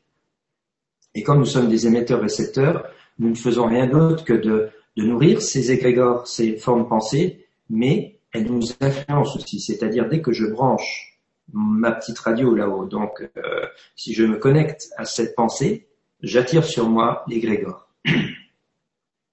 Donc, euh, et ça, ça va devenir aussi nos croyances. Dès que je, je pense à une chose, je suis inspiré, parce que c'est aussi intéressant de voir les liens entre les mots spirale, d'accord, esprit, mais en latin spiritus. Donc, écoute bien le mot spirale, spirituel, donc il y a une spire, donc il y a toujours la spire, et le mot inspiré. D'accord? Donc c'est ça, donc le, spirit, l'esprit, fonctionne comme une spirale et va attirer de l'information par inspiration. Et c'est des égrégores qui ont été figés, créés depuis la nuit des temps, voire même, on pourrait même dire, il y a donc les deux, il y a deux types d'informations. Il y a celle qui a été euh, créée par l'homme, qui a été nourrie, qui est nourrie. Il y a celle aussi qui est, euh, qui est toujours là, qui a toujours été là, et ça c'est sur un plan encore plus subtil, on va dire, ça c'est donc euh, ce, que, ce, que ce que je dis, donc c'est dans le plan quantique. Là tu vas carrément chercher dans une banque de données qui est encore beaucoup plus importante que celle de l'humanité, et c'est là où tu, euh, on va dire que les égrégores qui sont nourris par des humains, c'est le savoir, et les égrégores qui sont au-delà, ça c'est la connaissance, donc ça c'est l'information qui a toujours été là, qui sera toujours là. Et tu as, on, on attire toujours c'est ça qui est aussi hyper important. On attire toujours comme nous vibrons nous-mêmes. C'est-à-dire si tu vibres dans des peurs, dans des angoisses, dans les basses fréquences, tu vas attirer des, des, de l'information qui, aura cette même densité, c'est-à-dire une basse densité, mais si tu vibres la joie, l'humour, l'amour, automatiquement tu attires de l'information qui est plus élevée. Ça c'est en ce qui concerne les pensées. Maintenant, la loi d'attraction. Donc la loi d'attraction, il faut savoir, et, ça c'est, pour moi ça a été assez, euh, comment dire, ça a été une claque quand j'ai pris conscience qu'il n'existait pas qu'une, mais il en existe deux.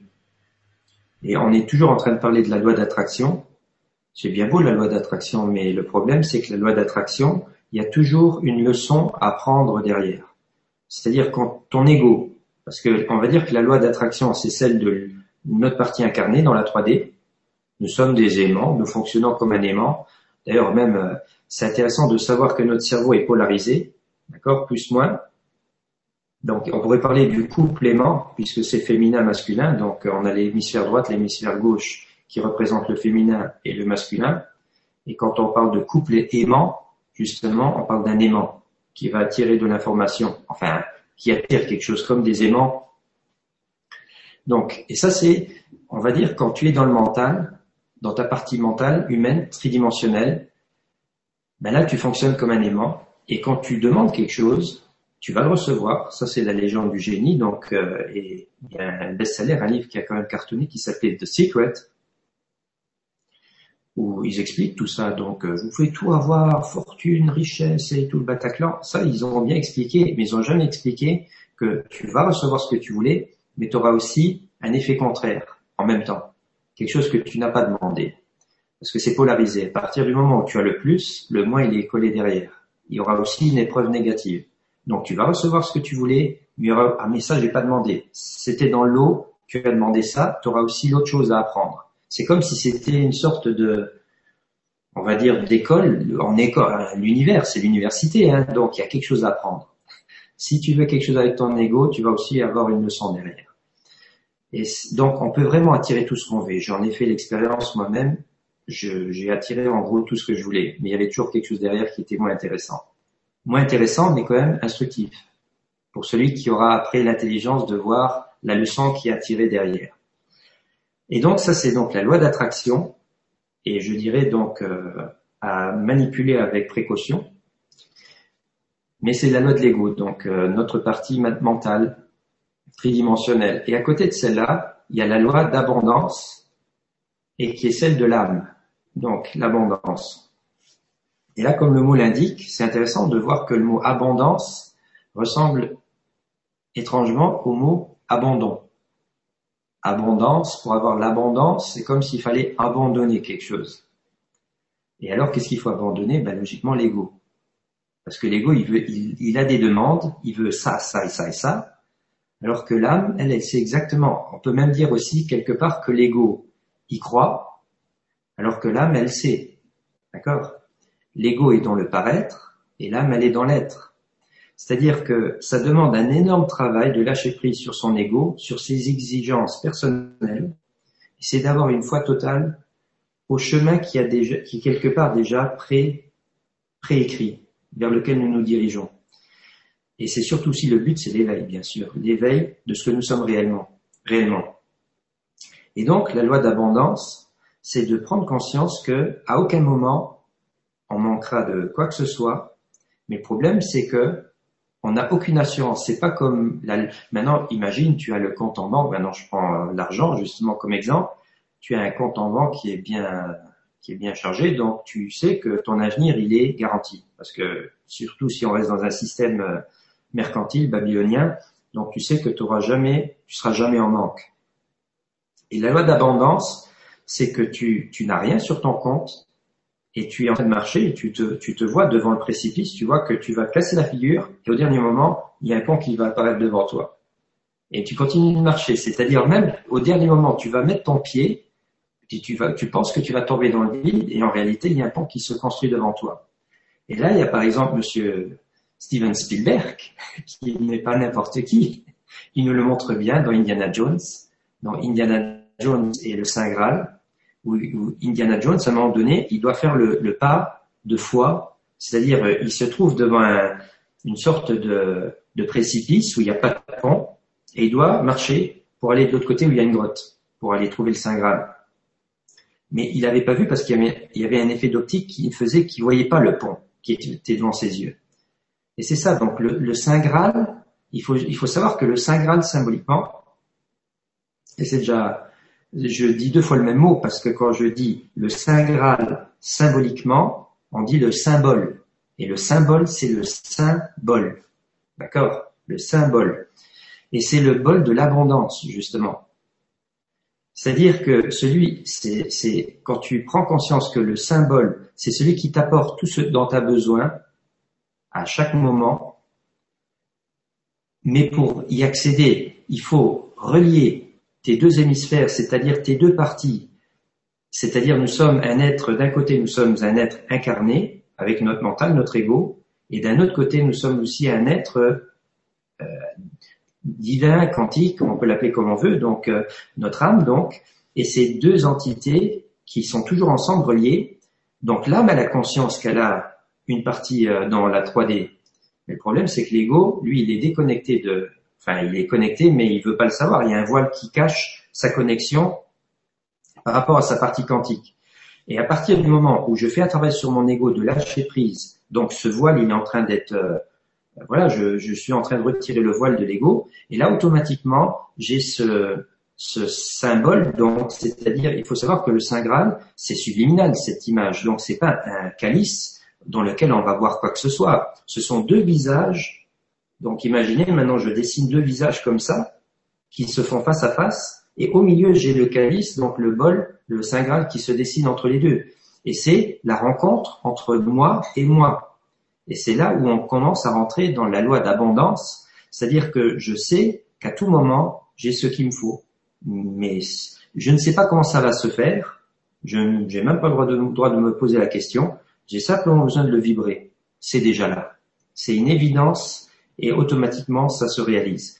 Mais c'est pas comme maintenant euh, la loi d'attraction qui est vraiment une demande égocentrique, égo, où je veux telle chose, telle personne, je veux donc ça, ça marche aussi, mais il y aura toujours les preuves derrière, alors que la loi d'abondance, c'est beaucoup plus, euh, c'est dur à, comment dire, à lâcher prise justement parce que même moi encore, j'ai parfois des problèmes, mais je commence tout doucement à rentrer dans cette euh, logique parce que j'observe, je suis aussi observateur de ma vie, je vois bien que quelque part, quand j'étais encore dans la loi d'attraction, j'avais ce que je voulais, mais après il y avait toujours euh, un retour de bâton, hein, donc l'effet boomerang comme ça alors que la loi d'abondance, tout arrive à point nommé.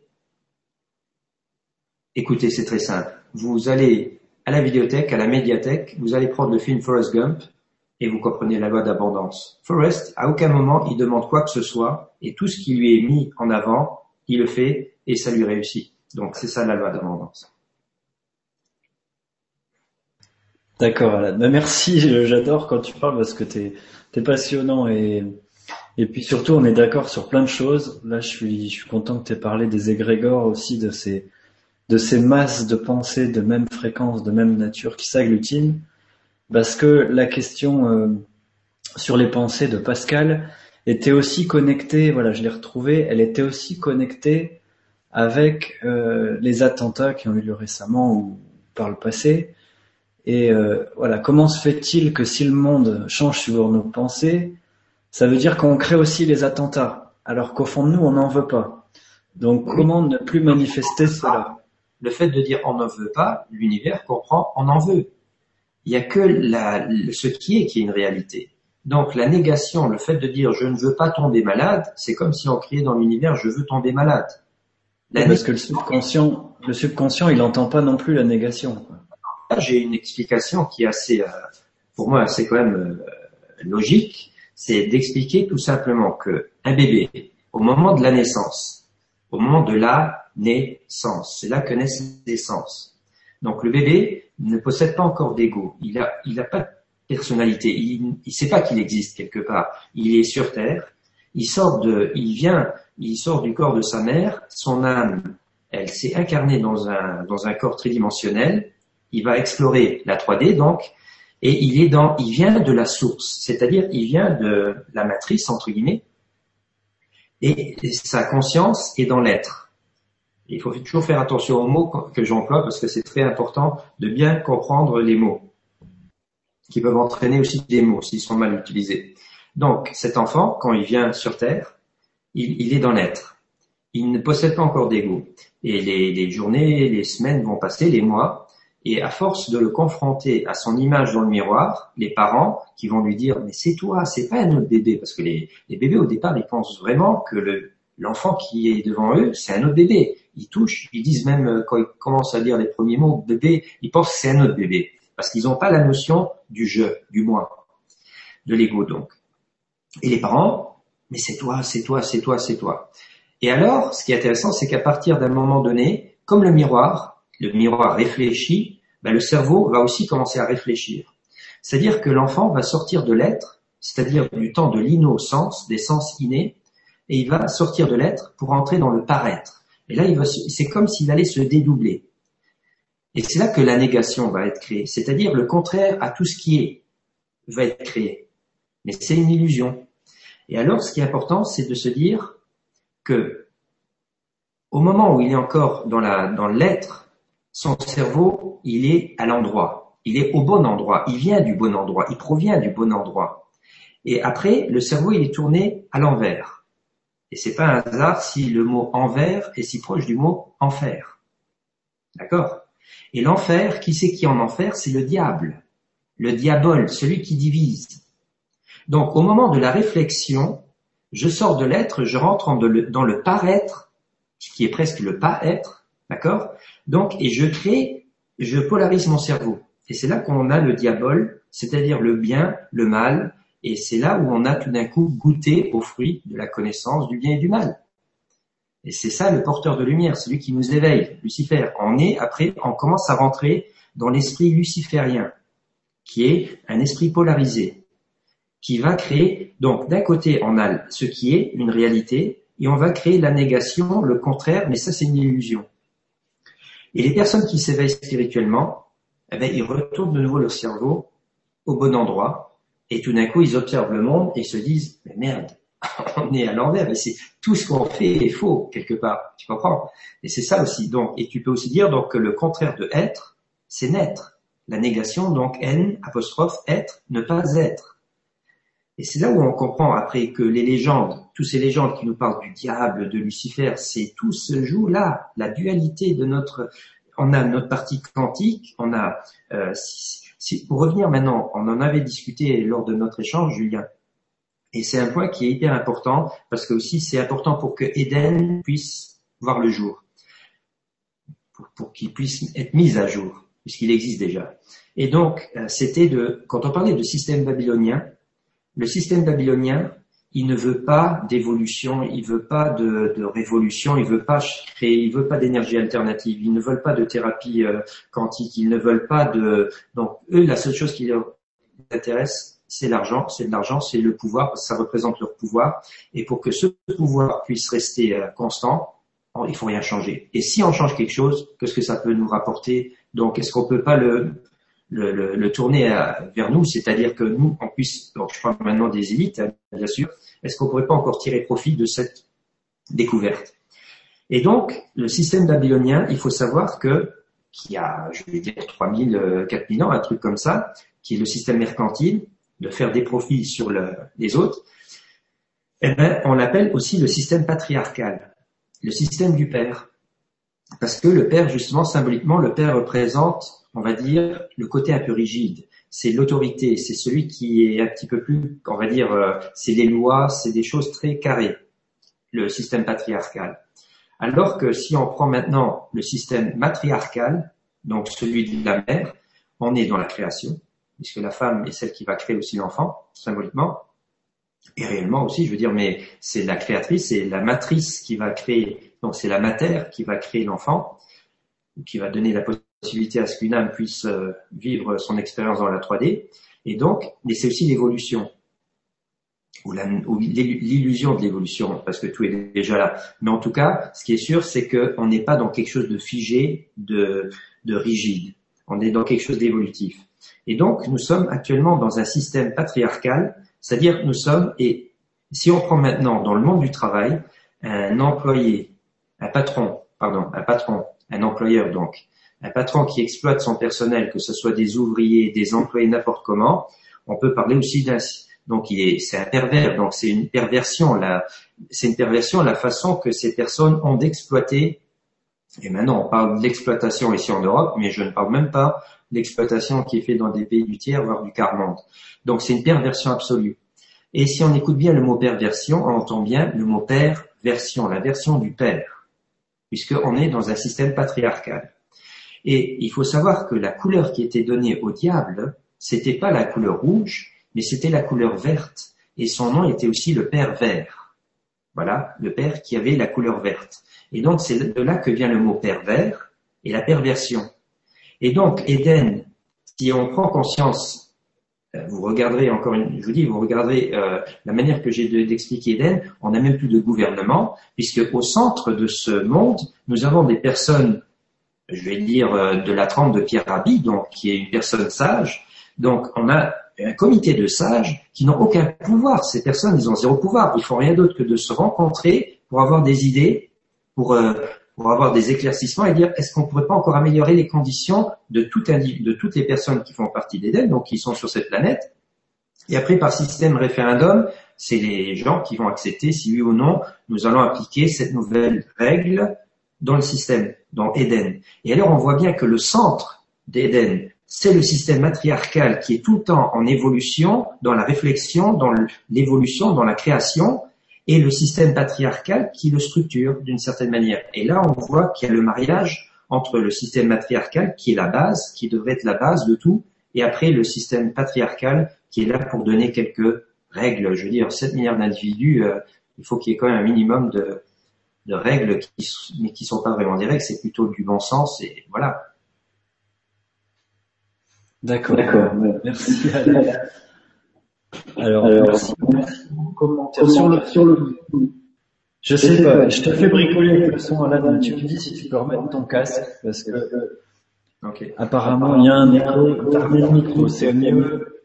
Voilà, on peaufine. C'est une première avec Alan ce soir. J'ai une question qui va te tirer un peu en attendant.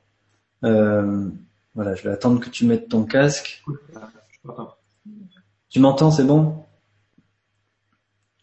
Ok, donc euh, voilà, il y a une question parce que tu, tu cherches depuis euh, un, un, moment donné et tu trouves des réponses. Comme moi, on a, on a parcouru depuis, euh, depuis 15 ans tout ce qu'on pouvait chercher sur le net et dans les bouquins, etc. Bon, j'y vais cash, tu vois, parce qu'on est là pour, pour y aller franco. C'est Laetitia qui nous dit voilà, je ne connais pas encore euh, le sujet, je découvre Alan. En regardant les questions, je me demande si effectivement des extraterrestres de race reptilienne manipulent les personnes faibles et les réveiller œuvrent dans la lumière. Voilà, donc encore une question entre ombre et lumière, entre l'élite et puis le... Ben, disons que les reptiliens, euh, les reptiliens, bien sûr, c'est un sujet qui, est récurrent. Hein. Donc euh, souvent, on, pose cette question le, premier personnage donc euh, j'ai suivi qui parlait quand même qui parle abondamment des reptiliens, c'est David Icke. Donc euh, et moi de mon côté, je dis bien sûr, oui oui, il peut exister des êtres d'une autre dimension, donc vibrant dans le bas astral qu'on va qualifier de reptiliens, qui auront peut-être cette volonté de nous tirer vers le bas, qui sont devenus des démons avec le temps, donc on les a transformés en démons. Parce que pour moi, en gros, euh, je ne fais aucune différence entre des extraterrestres et des anges, euh, des démons.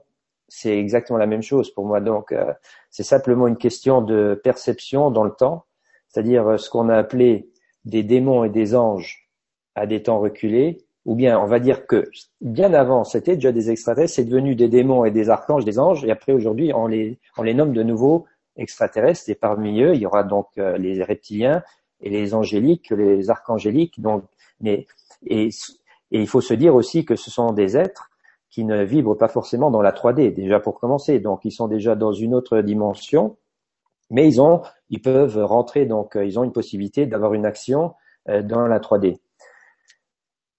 Et c'est intéressant, c'est de se dire que nous, en tant qu'humains, ils, peuvent seulement avoir une action parce que nous leur apportons la vibration qui leur permet de rentrer aussi parce que en supposant que ceux du bas astral ils sont à une vibration plus.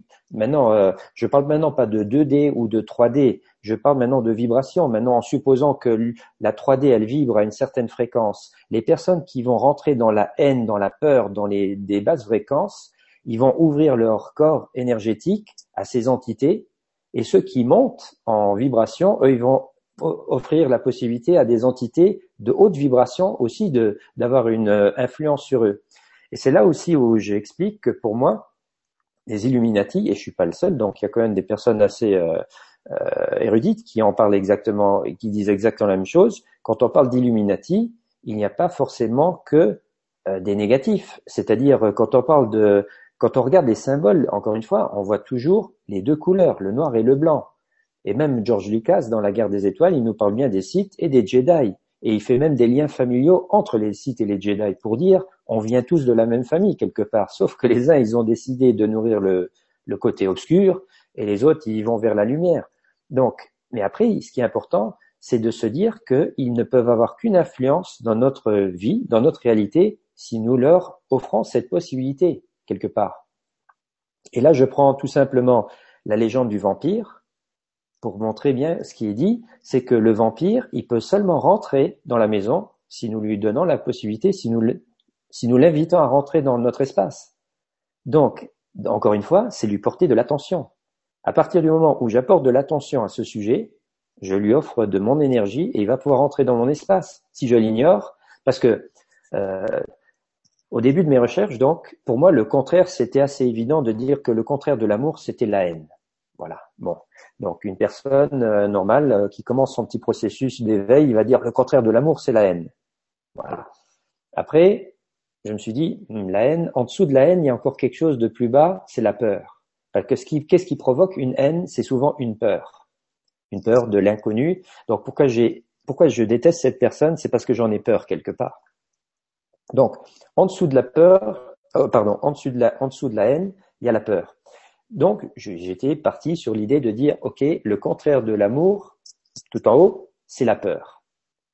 Et après, je me suis dit, mais c'est quoi l'amour? Et dans la Bible, il est bien dit, Dieu, Dieu est amour, et tout ce qui est est amour. Bon, maintenant, on peut, pour les croyants, ils vont garder le mot Dieu. Moi, je serais plutôt moins croyant. Je suis plutôt, euh, voilà, je, m'intéresse à tout. Donc, euh, je dis, pour moi, on va, allez, on va remplacer le mot Dieu par le mot univers. L'univers, c'est de l'amour et tout ce qui est est amour. Donc même les actes négatifs qui sont nos, tout ce que nous observons, donc quelque chose qui est négatif, c'est de l'amour. Ben oui, puisque l'amour, c'est porter de l'attention. Donc à partir du moment où je donne vie à la chose, parce que porter de l'attention, ça, peut s'écrire L apostrophe A 2 T, l'attention, mais c'est aussi de l'attention, donc de l'énergie. Donc même un sujet négatif, quelque chose que je ne veux pas, justement, mais à partir du moment où je lui porte de l'attention, je lui porte mon amour de l'énergie. Et c'est ça donc qu'on doit comprendre quand le, vampire donc il veut rentrer, euh, il veut donc si pour lui laisser la possibilité de nous prendre notre énergie, ben, il faut lui dire je te laisse rentrer dans mon espace, je te porte de l'attention. Et souvent dans certains films d'horreur ou films fantastiques, il y a des personnes donc quand il y a un démon qui vous tourmente, qu'est-ce qu'ils font? Ils lui tournent le dos. Et là, le monstre, il est derrière et il est complètement bloqué, il peut rien faire parce que tu ne lui portes pas de la... C'est parce qu'on est dans différentes dimensions, quelque part. Donc, à partir du moment, si je lui enlève la possibilité de, de s'attaquer à moi, mais comme nous sommes tout le temps en train de nourrir ces sujets, comment est-ce que tu veux que ce sujet, euh, comment est-ce que tu veux que ces entités ne puissent pas avoir un accès sur nous? On fait rien d'autre que de parler d'eux, on leur porte de l'attention. Donc, automatiquement, après, le système, euh, donc ceux qui contrôlent le système, ils savent aussi que le fait de créer des peurs, de nourrir les peurs, parce qu'aujourd'hui, on a peur de tout, en gros, on a même peur de vivre, limite. Donc, on est tout le temps dans les basses fréquences, donc automatiquement, on attire aussi des entités euh, du bas astral, comme on l'appelle. Mais encore une fois, c'est nous qui définissons cela, c'est nous qui, qui avons toutes les clés. Le pouvoir, c'est nous qui le possédons, donc. Voilà. Merci pour ta réponse à, cette question, Alan. Effectivement, euh, c'est ce que je voulais préciser tout à l'heure sur les histoires des attentats ou de tout, le, les blackouts médiatiques, toute l'attention qui est portée sur les problèmes plutôt que les solutions, et comment on peut agir quand on contrôle les médias à des, niveaux importants sur les fréquences de peur, d'insécurité, d'intolérance, de racisme, et qui vont à nouveau alimenter des centrales énergétiques, qui vont reproduire des événements euh, dramatiques. Enfin, c'est une boucle, c'est un, cercle vicieux, quoi. Par contre, Julien, ce que j'aimerais aussi préciser, c'est qu'il faut impérativement dire aux personnes qu'ils arrêtent de faire du bien, le bien. D'accord? Parce que nous sommes dans, dans une logique de polarisation. À partir du moment où je fais quelque chose et je dis dans ma conscience, dans ma vibration, je fais le bien, eh automatiquement, pour que l'équilibre se fasse, il y a le mal qui se crée aussi. D'accord? Et ça, c'est important. Alors, il y a des personnes qui vont dire, oui, mais alors comment est-ce que je vais faire euh, la chose si je peux plus faire bien? J'y arrête de faire bien, fais le juste. Parce qu'entre le bien et le mal, il y a ce qui est juste. Et le symbolisme justement de la justice qui est voilà qui après le symbole, on va dire la justice, qui, le symbole qui représente la justice est mille fois plus important que la façon comme la justice elle est appliquée encore euh, aujourd'hui en gros. Mais le symbole, quand on voit cette femme qui a un bandeau sur les yeux, donc à l'aveugle, parce que c'est surtout avec le cœur qu'elle va commencer à, à, poser la situation. Donc, elle a donc ce, ce, ce bandeau sur les yeux, elle a une balance et elle a une épée à la main pour symboliser justement la polarité du bien et du mal et le tranchant, donc la lame, qui est toujours bien droite parce qu'elle est juste, elle est droite. Être la justice, c'est ce qui est droit, ce qui est juste. Les justiciers, puisque les justiciers, on nous en vend, en veux-tu, en voilà, euh, Hollywood, donc la Marvel et DC Comics, le justicier est quelqu'un qui fait ce qui est juste, pas forcément ce qui est bien ou ce qui est mal. Et la lame, donc l'épée, c'est pour ça que j'aime bien employer le mot la lame, parce que c'est là que se trouve notre âme. Elle est bien juste, elle est bien droite, elle est entre le tic et le tac de notre mental. Donc quand tu es juste, quand tu es droit, tu ne fais plus bien, tu ne fais plus mal, tu fais ce qui est juste. Et ça, c'est un truc qui est, et même avec l'épée, après, je vais pouvoir même transpercer une bulle, la, bulle de l'illusion dans laquelle nous sommes, je vais la transpercer, je vais la percer, et je vais voir au-delà, c'est de là que vient aussi le mot percevoir, d'accord, percer et voir au-delà de l'illusion du mental, et c'est de là que viennent les personnages Perceval et Percé, qui sont plus ou moins toujours le même personnage un travail donc euh, d'alchimie spirituelle. D'accord, Alan. Merci pour cette précision. Justement, tu vois, ça fait rebondir sur euh, la question de Cathy qui dit euh, bonsoir à tous. Alan, peux-tu nous parler de la transition Qu'implique-t-elle chez les habitants de la Terre Une fois que l'on en a pris conscience, comment trouver l'équilibre dont tu viens de parler en ce moment pour parvenir au nouvel état qui nous attend tous? Merci à toi, Cathy. Ben, la transition. Déjà que les personnes qui, qui sont dans cette... Euh, parce que pour moi, je n'arrive pas euh, dissocier l'éveil intellectuel à l'éveil spirituel. Pour moi, ce sont deux éveils. Euh, après, bon, je veux dire de comprendre les choses quelque part. Donc, d'avoir conscientisé, et parce que le fait de prendre conscience, ça a aussi un effet bénéfique sur notre vibration, parce que j'arrive j'arrive à mettre des mots sur des, des, choses donc qui sont parfois qui me sont étranges, mais à partir du moment où je vais pouvoir placer des mots, de les mettre en image, ça va me réconforter et je vais commencer à comprendre ce qui m'arrive.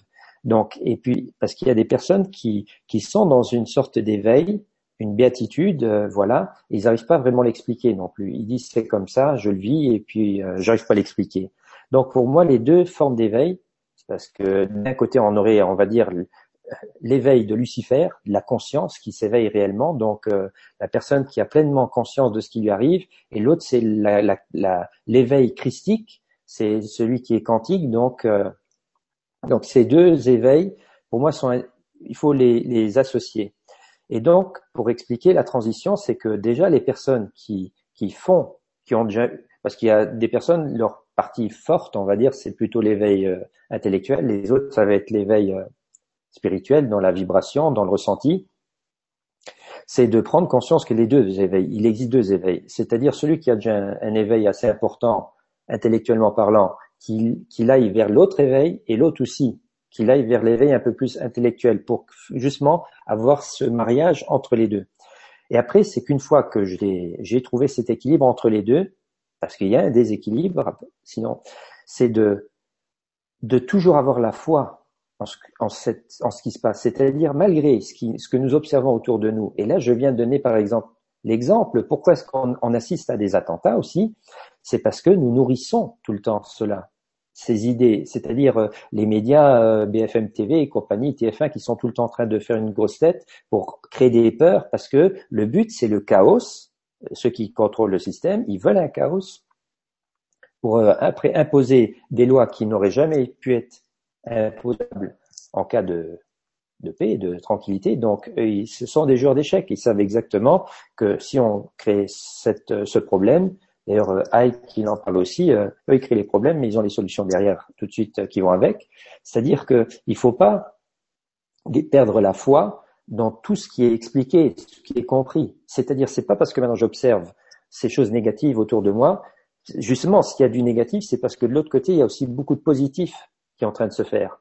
Et le but du jeu, c'est d'être entre les deux. C'est de comprendre qu'il y a la voie du milieu, le neutre, ce qui est juste. Parce que tous ceux qui veulent faire le bien, à force de dire je fais le bien, je fais le bien, je fais le bien, voilà. Et les autres de leur côté aussi, en faisant du mal, nous faisant du mal, eux, ils créent du bien. Et là, on est vraiment dans un, système polarisé de, de, bien et de mal.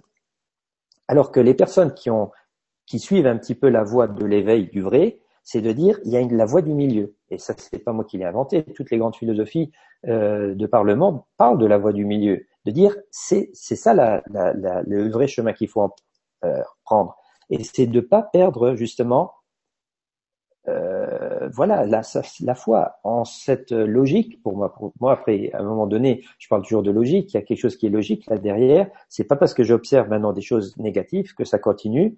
Et c'est comme ça qu'on va vers cette transition. Et de continuer d'informer par tous les moyens possibles, de donner cette, ces, ces éclairements. Donc euh, euh aux personnes, donc de leur dire euh, bon moi j'ai ma façon à moi qui est un peu particulière d'expliquer tout cela, qui va être une voix une voix qui est aussi un petit peu intellectuelle ou bien où j'essaie de de, j'emploie beaucoup les mots, la langue des oiseaux, je, je viens avec des exemples de cinéma où je montre, mais le cinéma il nous montre ce qu'il faut faire quelque part. C'est ça donc. Et là, on va pouvoir élever la vibration, mais on ne peut pas l'élever en étant que d'un côté. Il faut aller au milieu. D'accord. Bah, merci euh, à toi pour la réponse et à Cathy pour la question. Et alors là, je te, je te fais une petite remarque euh, parce qu'il y, a des gens qui aimeraient bien faire comme toi, visiblement. Donc, euh, il y a Caroline qui nous partage qu'une astronaute russe a vu une sorte de voile autour de la planète qui pour elle était euh, l'état d'esprit des gens, le ressenti, les pensées. Et donc Caroline, elle voudrait savoir si tu en as entendu parler et ce que tu en penses. Non, j'en ai pas entendu parler. Non, ça te dit rien, euh, cette histoire de... Non. Euh, comme tu parlais des champs morphogéniques tout à l'heure aussi, qui est peut-être aussi un voile euh, collectif. Donc, et il y a aussi Adeline qui demande bonsoir à toutes les lumières présentes. Bonsoir Alan et Julien, ravi d'être avec vous ce soir. Et Alan, comment oser devenir un agitateur de conscience vis-à-vis de vos proches et autres personnes moins conscientes Est-ce difficile? Gratitude à vous. Ça, c'est Adeline qui te pose cette question. Comment oser? Ben, Tout simplement, c'est ça ce qui est rigolo dans mon parcours, c'est qu'il faut avoir un ego très fort. Il faut avoir un ego assez fort pour oser faire certaines choses et de pas euh, voilà. Mais après, c'est de prendre conscience assez rapidement que son ego, ça peut être aussi un frein et une partie de nous qui va nous empêcher justement un éveil, c'est-à-dire euh, et c'est là où donc le lâcher prise. Après euh, donc l'abandon, d'abandonner ce même ego ou de le de le réduire à sa son utilité principale, c'est-à-dire je suis telle personne ici dans mon incarnation et j'ai un un travail de partage où j'essaie de d'apporter aux personnes qui veulent m'écouter donc euh, le fruit de mes recherches, de mes découvertes, et, c'est de dire euh, tout simplement, euh, voilà, derrière le voile de cet ego, de cette personnalité que je suis, ben, il y a le tout. Je fais partie du grand tout comme mon voisin, comme n'importe quelle personne, sauf que parmi ces personnes qui sont autour de moi, il y a des plus endormis, des plus éveillés, etc. Et donc, oser tout simplement, et je sais ce qu'elle veut dire aussi probablement par rapport au problème que ça peut entraîner, le fait de s'éveiller et que les autres à côté ne s'éveillent pas réellement. C'est-à-dire on commence à devenir une sorte d'extraterrestre au milieu de sa famille, au milieu de ses amis, C'est-à-dire toutes les discussions qu'on va aborder, ben, on est toujours à côté, donc on a toujours quelque chose d'autre. À... Et là, si on revient à ce que j'ai dit, tu rigoles, mais tout le monde le connaît, hein, et ça peut même, ça peut être même un grand problème justement. Il y a des personnes qui ont même des dépressions nerveuses à cause de ça, parce que voilà, euh, tout ce qu'on, voilà, on se sent seul. Et heureusement qu'il y a les réseaux sociaux qui permettent aux personnes de se retrouver, d'avoir des échanges. Et voilà. Et donc, ce que je veux dire par là, c'est de doser. D'abord, pour commencer, de se dire, euh, c'est pas parce que les autres ne veulent pas me suivre que je dois les suivre. Il y a personne qui, voilà. D'ailleurs, j'ai dans mes dix, dans mes onze recommandations à la fin de mon livre, je dis à un moment donné, euh, où il est déjà, prendre conscience que chaque être est le maître et le disciple de sa propre personne. De ce fait, tout individu a son propre chemin à parcourir. Après, j'ai aussi donc euh, un, point où je dis guider les gens vers l'éveil, mais uniquement avec leur consentement, ne forcer personne. Et j'ai aussi donc euh, voilà respecter les décisions d'une autre personne, personne ne vous demande de les suivre. Donc ça, ce sont quelques points déjà pour expliquer aussi qu'il faut oser.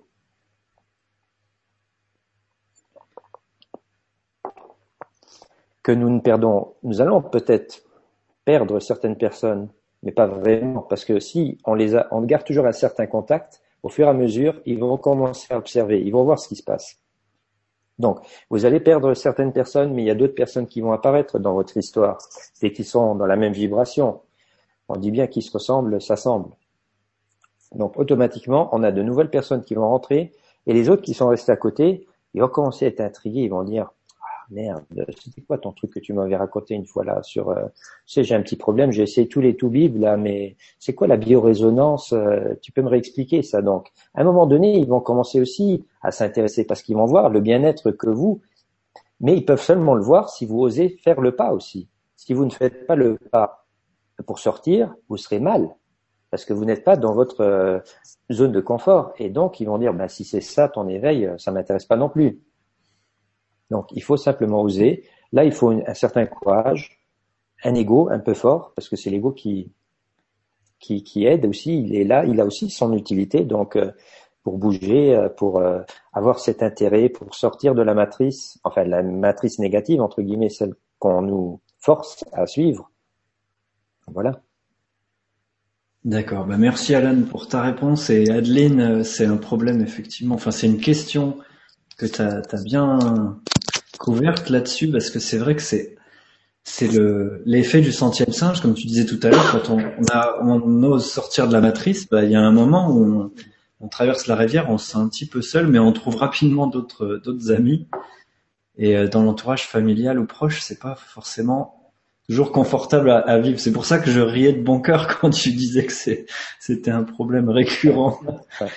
Et c'est beaucoup plus facile maintenant qu'il y a 10 ou 15 ans où euh, là on était vraiment pris pour des énergumènes. Quoi. Ouais, mais bon, au boulot, tu regardes parfois quand tu commences à aborder certains sujets au boulot, tu as quand même euh, des personnes qui te regardent et comme si tu venais encore, euh, si tu venais de sortir ta soucoupe. Hein, c'est Ouais, c'est l'effet euh, comme les, les singes qui se mettent à laver leurs patates et les autres se foutent de leur tronche au départ parce que. Et surtout les plus vieux. Ce que j'avais entendu dire par rapport au test du centième singe, c'est d'abord les, les plus jeunes qui suivaient, euh, qui le faisaient, mais les plus anciens ils voulaient pas. Et ça c'est propre à l'homme aussi. Hein. Les, les, anciens, les personnes d'un certain âge, parfois, c'est parce que le mental il a été tellement nourri à, à suivre euh, des habitudes après, je dis pas, il y a des exceptions partout. Il y a aussi des personnes d'un certain âge qui ont une ouverture d'esprit, mais ils l'ont toujours eu. Je veux dire, une personne qui est fermée jusqu'à 70 ans, il y a, le malheur veut que souvent elle reste fermée. Je veux dire, euh, plus on vieillit, plus on est habitué à fonctionner comme un robot, quoi, quelque part. Hein. Et il y a une fameuse phrase que j'aime citer qui dit bien, certaines personnes meurent à 40 ans, mais on les enterre à 80. Donc c'est des personnes qui vont évoluer jusqu'à un certain âge et à partir de 40 ans plus ou moins, ils vont être dans cette boucle euh, voilà infernale, infernale donc qui enferme. Ah, tu me fais penser à deux choses là, Alan, c'est que on est vraiment qu'à partir de 40 ans, quoi, qu'il y a vraiment une ouverture sur qui on est, ce qu'on vient faire, et Coluche qui disait à partir de 40 ans, on est responsable de la gueule qu'on a. Voilà. Alors là, je te lis. J'aime bien. Il y a plein de questions passionnantes. Alors comme il est déjà 9h30, ben, je t'en lis quelques-unes parce que il y a juste quelques petits commentaires, mais qui vont dans dans le sens. Il y a beaucoup de monde qui aime beaucoup euh, ta façon d'interpréter les mots. Euh, on en riait ensemble en préparant parce qu'on a la même la même logique d'interprétation. Ben, la langue Alors, ben oui, voilà. Il y a Shaoni qui nous dit euh, bonsoir Shaoni. Tu nous dis l'abondance, c'est le bon qui danse. Et puis il y a aussi Victor. Un coucou à Victor. Ils, ils viennent souvent tous les deux, Shaoni et Victor. Euh, qui dit que bonsoir, je rêvais depuis longtemps, euh, un monde sans argent depuis le temps que j'en rêvais. Donc, mais il euh, continuer de rêver, hein. enfin rêver, mais dans le bon sens, pas rêver. tu peux rêver, mais vraiment le nourrir cette idée.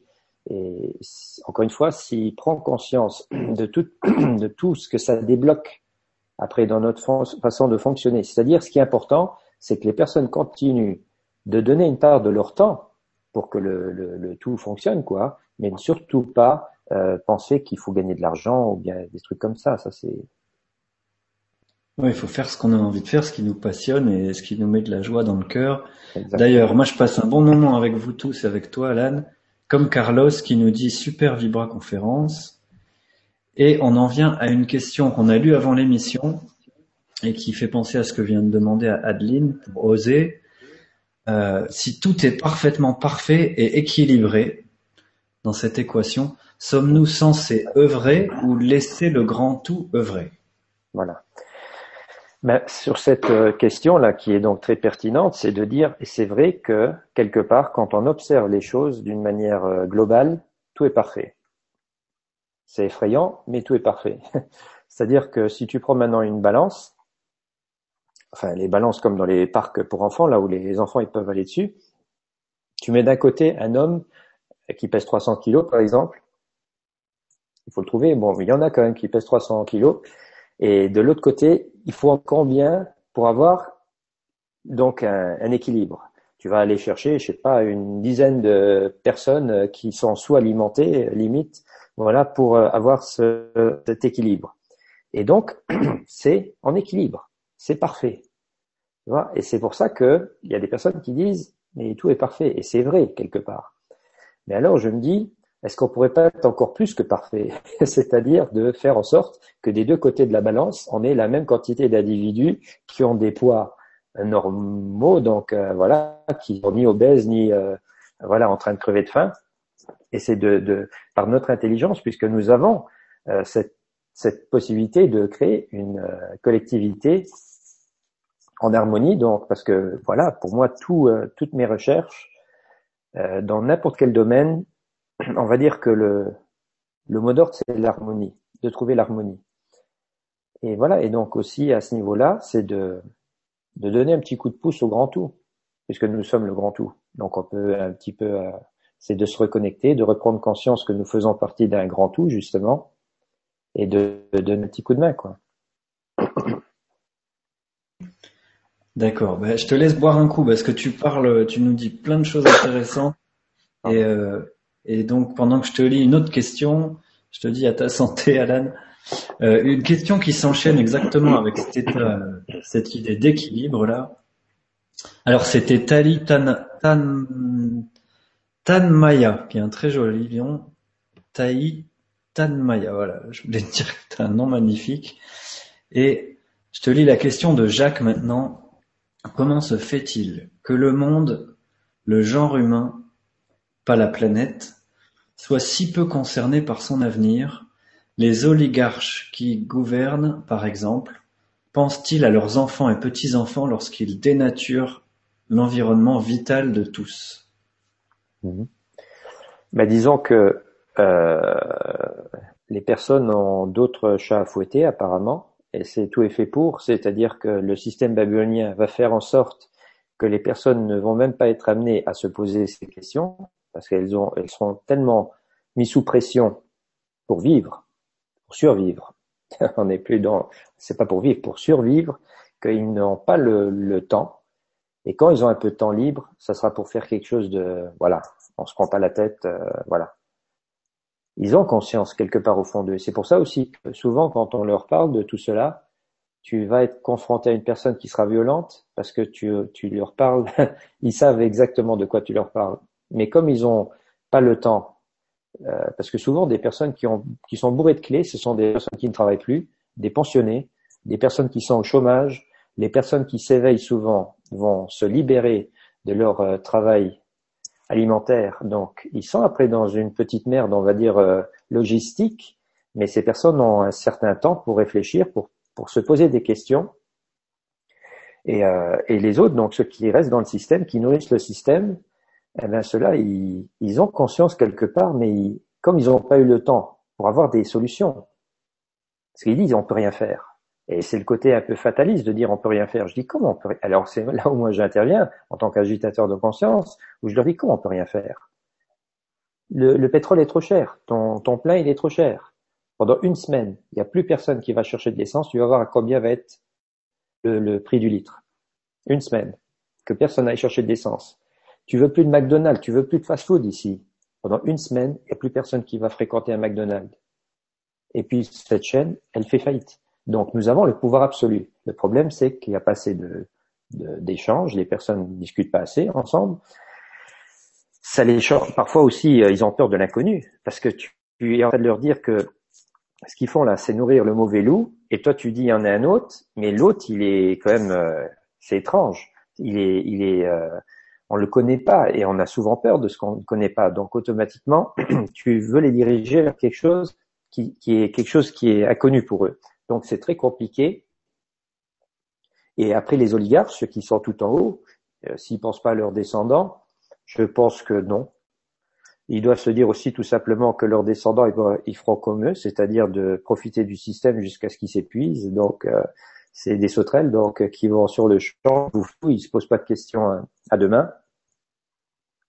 Parce que souvent aussi les, les fils je vais dire par exemple les descendants Rockefeller, ils vont pas travailler euh, dans une usine, euh, voilà, ils vont pas pointer dans une usine non plus. Ça va rester quand même des, des Rockefeller malgré tout.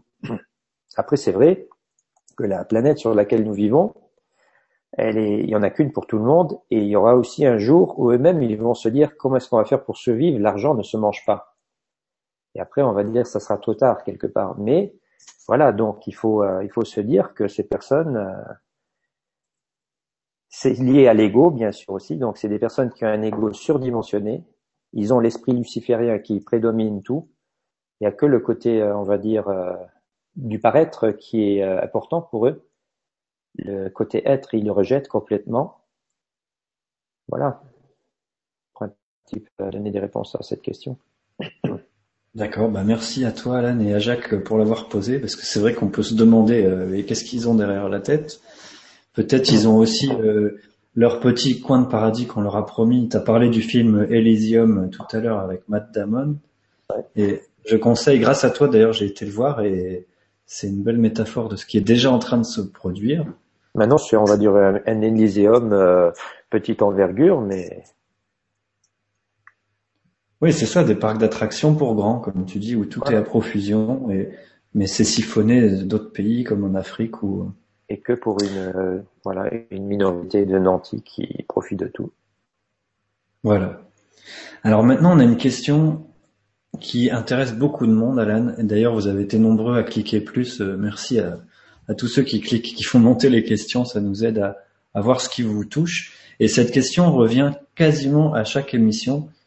Donc, euh, c'est presque la, question bonus, si tu veux, Alan. C'est comment arriver à canaliser, à être sans cesse au présent, à écouter l'intuition, le ressenti. Comment faire? Merci à tous les deux, vous êtes magnifiques. C'est Maude de Paris qui nous demande ça. Voilà. Comment écouter son intuition et être sans cesse au présent et dans son ressenti?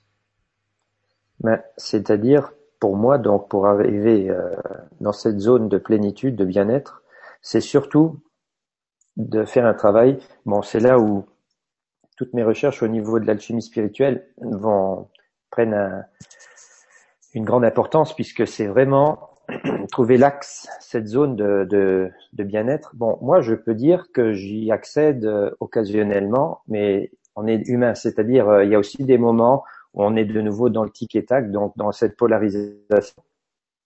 Il arrive des moments, parce que c'est là où on va réussir à vraiment capter cette information, donc ce qui est juste pour nous, ce qui va être juste, c'est-à-dire notre, cette petite voix qui nous parle, l'intuition, euh, c'est-à-dire que quand on a un doute, quand on ne sait pas quoi faire, parce qu'il y a toujours ce conflit, parce qu'on est bipolaire, on peut se tourner comme on veut. Il y a des personnes qui disent euh, c'est une pathologie, la bipolarité, alors que je dis non, non, on est bipolaire de naissance, surtout quand le cerveau a commencé à être à l'enfer, nous devenons des êtres bipolaires, c'est-à-dire une partie qu'on a dans la, un pied, on va dire, dans l'incarnation, dans la 3D, et l'autre pied, il est toujours dans, de l'autre côté, là où, d'où on provient tous, du plan quantique.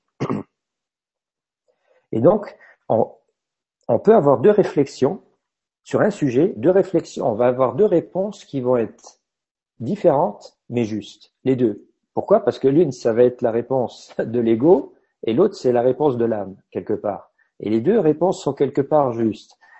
Après, le, but, dans le fond, c'est de suivre l'âme. Parce que l'âme, elle, va dans l'abondance, elle va dans. Après, si on fait le choix de suivre son ego, il faudra aussi euh, accepter de, vivre l'épreuve qui sera avec, parce que voilà, l'ego, il est dans l'incertitude, il sait pas vraiment où il se dirige, il est il est, dans le savoir. Donc le savoir, c'est voir ça, c'est il est limité, c'est le mental qui est limité dans sa perception.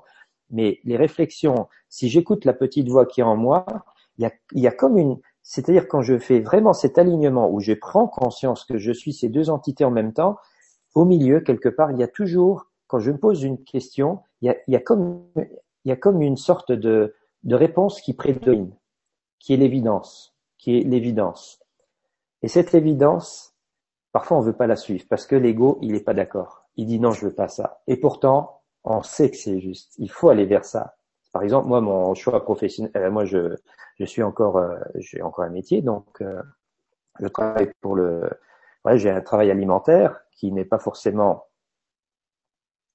je pense que c'est c'est pas ma destinée de rester là jusqu'à la pension. Donc, il y a une voix en moi qui me dit Alain, tu tu vaux plus, tu tu as des choses à partager, tu es voilà, tu es livres, tu donnes des conférences. Il y a de plus en plus de personnes qui commencent à à écouter ce que tu expliques. Donc, euh, tu as fait un parcours, tu as eu la chance de pouvoir euh, faire un, un travail pour les autres avec en même temps parce que moi je je garde pas ça pour moi je me dis c'est pas mon trésor c'est ce sont des, des pépites pour tout le monde donc, il y a une, une, une, évidence en moi qui me dit, il faut partir, il faut que tu quittes le système-là. Donc euh, aussi, donc il faut que tu arrêtes de nourrir le, le, mauvais loup.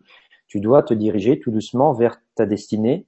Mais après, il y a l'ego qui dit, oh là, oh là, tu as un loyer ici à payer, tu as un fils euh, qui va faire de l'université, peut-être demain, etc. Donc, il faut que tu garantisses quand même. Et là, on retombe tout le temps dans la 3D, dans la réalité tridimensionnelle, parce qu'on a, on sait qu'on on, sait qu'on a une voie vers laquelle on doit se diriger, mais après il y a l'ego qui vient tout de suite, le petit diable qui dit euh, écoute mon gars, tu fais le con en faisant ça. Et c'est-à-dire il y a toujours une information, et c'est celle du cœur aussi quelque part, c'est-à-dire qui prédomine.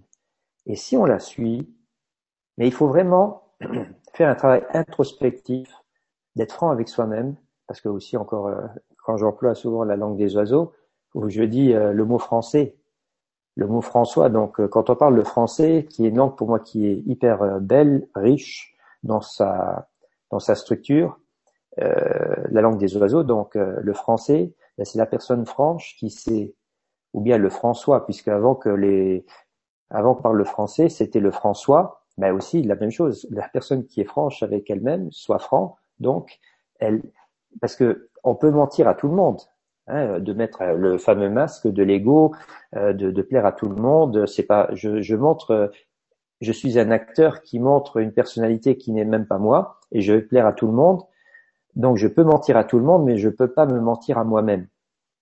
Et c'est ça donc, à partir du moment où j'ai conscience que euh, si je vais à l'intérieur de moi, et je vous dis encore une fois, euh, quand on prend le vitriol des alchimistes, qui est donc le mot vitriol, qui est un mot codifié d'une certaine manière, c'est V-I-T-R-I-O-L, qui veut dire, bon, maintenant je ne donne pas la version latine, mais je vais donner la version française.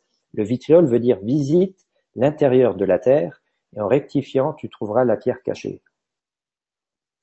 Donc c'est une invitation pour que nous ayons tous à l'intérieur de nous-mêmes, parce que le, après on va dire oui, mais la terre. Ben oui, l'homme, homme, le mot homme et humain, c'est humus, ça vient de humus, la terre. Donc c'est une invitation à, rentrer à l'intérieur de soi, d'aller dans le subconscient, dans la partie subconscient de l'être, parce qu'ici il y a la conscience, en bas il y a bien sûr le subconscient, et il faut savoir que tout se joue dans le subconscient. C'est-à-dire que toute l'information que nous captons avec nos sens, quand je capte de l'information avec mes yeux, mes oreilles, ma bouche, mon nez, je capte de l'information, elle descend d'abord dans le premier cerveau qui est en bas. Ça, c'est le premier cerveau. Et après, il y a une partie de l'information qui va monter en haut dans la conscience. Et c'est comme, symboliquement, on peut prendre un iceberg. Donc, on voit bien qu'il y a juste une petite partie qui sort hors de l'eau. Ça, c'est la conscience. Et en bas, le gros morceau, c'est le subconscient. Et donc, quand on commence à rentrer à l'intérieur de soi en méditant, mais pas maintenant une méditation euh, où je vais faire le vide, mais plutôt où je vais commencer à, me parler. J'ai pas besoin d'absi. Je peux me dédoubler. je peux me poser des questions et trouver des réponses. Et là, j'ai pas besoin de me mentir. Je me parle à moi-même. Donc là, je vais commencer à voir qu'est-ce que je veux réellement, vers quoi je veux me diriger, quel est mon chemin de vie, qui est déjà quelque part préécrite. D'ailleurs, même chaque individu, c'est ça qui est intéressant, et c'est même ce qui est expliqué même dans le christianisme, c'est que chaque personne qui rentre dans le processus d'éveil, euh, éveil spirituel, l'éveil intellectuel, ben, tout le monde doit suivre ce chemin et montrer le chemin aux autres.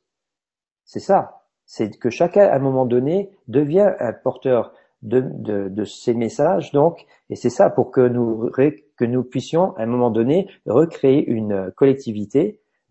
Donc, nous sommes un organisme qui doit retrouver la connexion pour recréer le supra-organisme humain, entre guillemets, donc euh, la Terre, donc sur laquelle nous vivons, et pour qu'elle fonctionne en harmonie. Mais c'est chaque, et c'est ça, donc chaque individu, à un moment donné, doit prendre conscience que le sens de la vie, Bon, là, on est dans de la métaphysique pure. Je veux dire, c'est la question, quel est le sens de la vie? Ben, Le sens de la vie, c'est d'abord la vivre.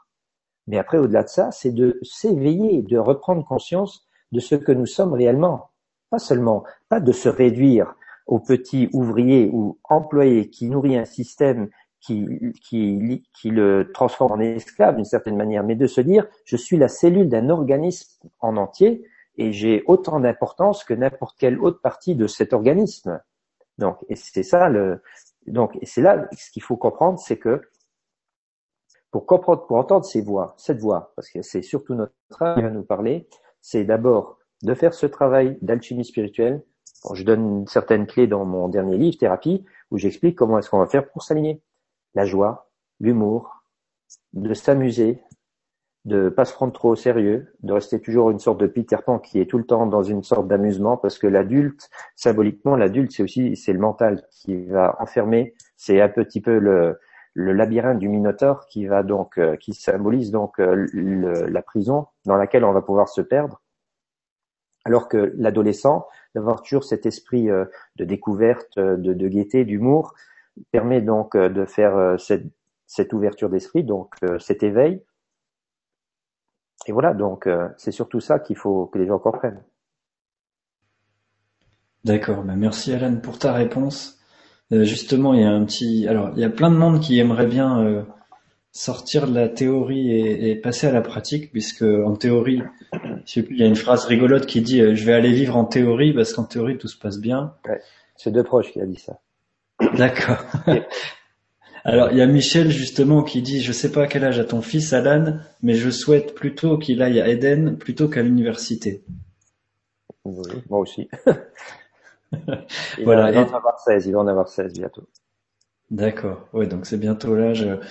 Effectivement, le modèle dont tu parlais tout à l'heure, on en a parlé en préparant l'émission que que les jeunes, on les met direct dans un système de compétition, de, de, de mesure par rapport à l'extérieur, de, comme tu dis, on va surtout pas leur parler de médecine alternative ou, euh, ou d'Éden ou, ou de un monde sans argent, quoi. On va, on va même les laisser jouer à Monopoly.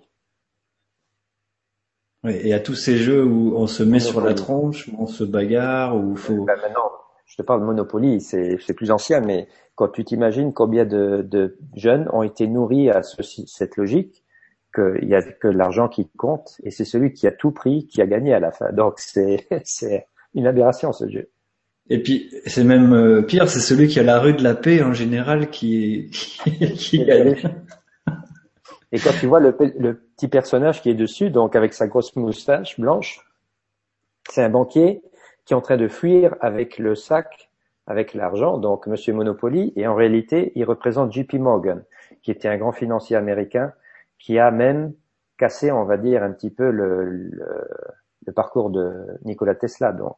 Parce que c'est JP Morgan qui, qui commence, qui au début finançait les recherches de Nikola Tesla, mais quand il a, quand ils ont découvert qu'il faisait trop d'ombre à la Standard Oil des Rockefeller, ils ont arrêté euh, de financer Tesla, et c'est JP Morgan qui représente Monsieur Monopoly. Donc, euh, on voit bien. Ah, tu nous apprends quelque chose là, on voit bien. Et puis après, ils ont étouffé tous les brevets de Tesla pour surtout pas que l'énergie libre euh, sorte, etc. Je sais pas si tu connais l'histoire des PO, des portails organiques, euh, si tu as envie d'en parler. Non, connais pas. Alors. Des portails organiques. Oui, alors ça serait des, des humains qui n'ont pas vraiment de connexion avec leur âme, si tu veux. Donc euh, c'était Juliette qui voulait savoir par qui ont été créés les, les PO. Euh, des gens qui, qui sont vraiment dans la matrice, tu vois, qui, qui te prennent, qui nous prennent vraiment pour des extraterrestres, de, un monde sans argent, un monde sans pétrole, un monde sans nucléaire, euh, mm. pas possible quoi. Non, ben après l'histoire de la création, euh, donc il y a plusieurs euh, possibilités. Je veux dire, maintenant je connais pas le sujet des PO, comme on dit, donc mais par contre il y a plusieurs possibilités. L'humain est soit une un hasard, donc enfin un hasard universel, mais c'est pas un hasard. D'abord, déjà la création. Est-ce que la création existe? Ça, c'est déjà la première question qu'on peut se poser. D'un côté, nous avons le temps linéaire, tridimensionnel, qui parle de passé, de présent et de futur, où on a la notion d'évolution. Là, on peut dire qu'il y a une création, mais de l'autre côté, dans le plan quantique, tout est infini. Donc, un, fini, il n'y a pas de passé, il n'y a pas de présent, il n'y a pas de futur, il n'y a que des, des instants qui vibrent à différentes vibrations, et tout est déjà là. C'est-à-dire, il n'y a pas de création. Nous ne faisons rien d'autre que de actualiser une possibilité parmi un champ infini de possibilités. Et là, il y a un film qui est intéressant pour comprendre ce que je veux dire par là, c'est que, donc c'est le film Cloud Atlas des frères Warshawski, enfin des sœurs Warshawski puisque les deux sont transformés maintenant, les deux, hein, pas seulement un, les deux sont maintenant euh, Lana et puis je sais pas comment s'appelle l'autre, donc les sœurs Warshawski, donc originaux jusqu'au bout ces deux, ils ont fait un film qui s'appelle Cloud Atlas. Encyclopédie des nuages, si vous le cherchez en français. Euh. Voilà, donc un film à voir où on voit donc le scénario, on voit plusieurs histoires et donc euh, je vous dis, vous avez intérêt à pas aller aux toilettes en regardant ce film parce que vous revenez, vous asseyez, vous comprenez plus rien parce qu'on est tout le temps en train de switcher d'une histoire à l'autre. Et donc ce sont des, des personnes qui vivent différentes histoires à différentes époques en plus. À différentes époques, donc il y a un esclave, un, un passager clandestin, donc un, un, noir qui est dans un bateau, qui, qui est passager clandestin dans un bateau. Il y a un jeune, euh, euh un artiste, euh, donc un, compositeur de musique qui joue le nègre pour un autre euh, compositeur plus ancien. Et là, on est à l'époque victorienne, plus ou moins après, on a une jeune fille qui découvre euh, un scandale par rapport à une centrale nucléaire. Donc, il y a plusieurs histoires comme ça. Et donc, on est dans le passé, on est dans notre monde, et puis on va aussi dans le futur. Et jusqu'à un futur même très éloigné. Et ce qui est intéressant, c'est que tous ces personnages, ils ont tous le même, la même tâche de naissance sur le corps, une étoile filante.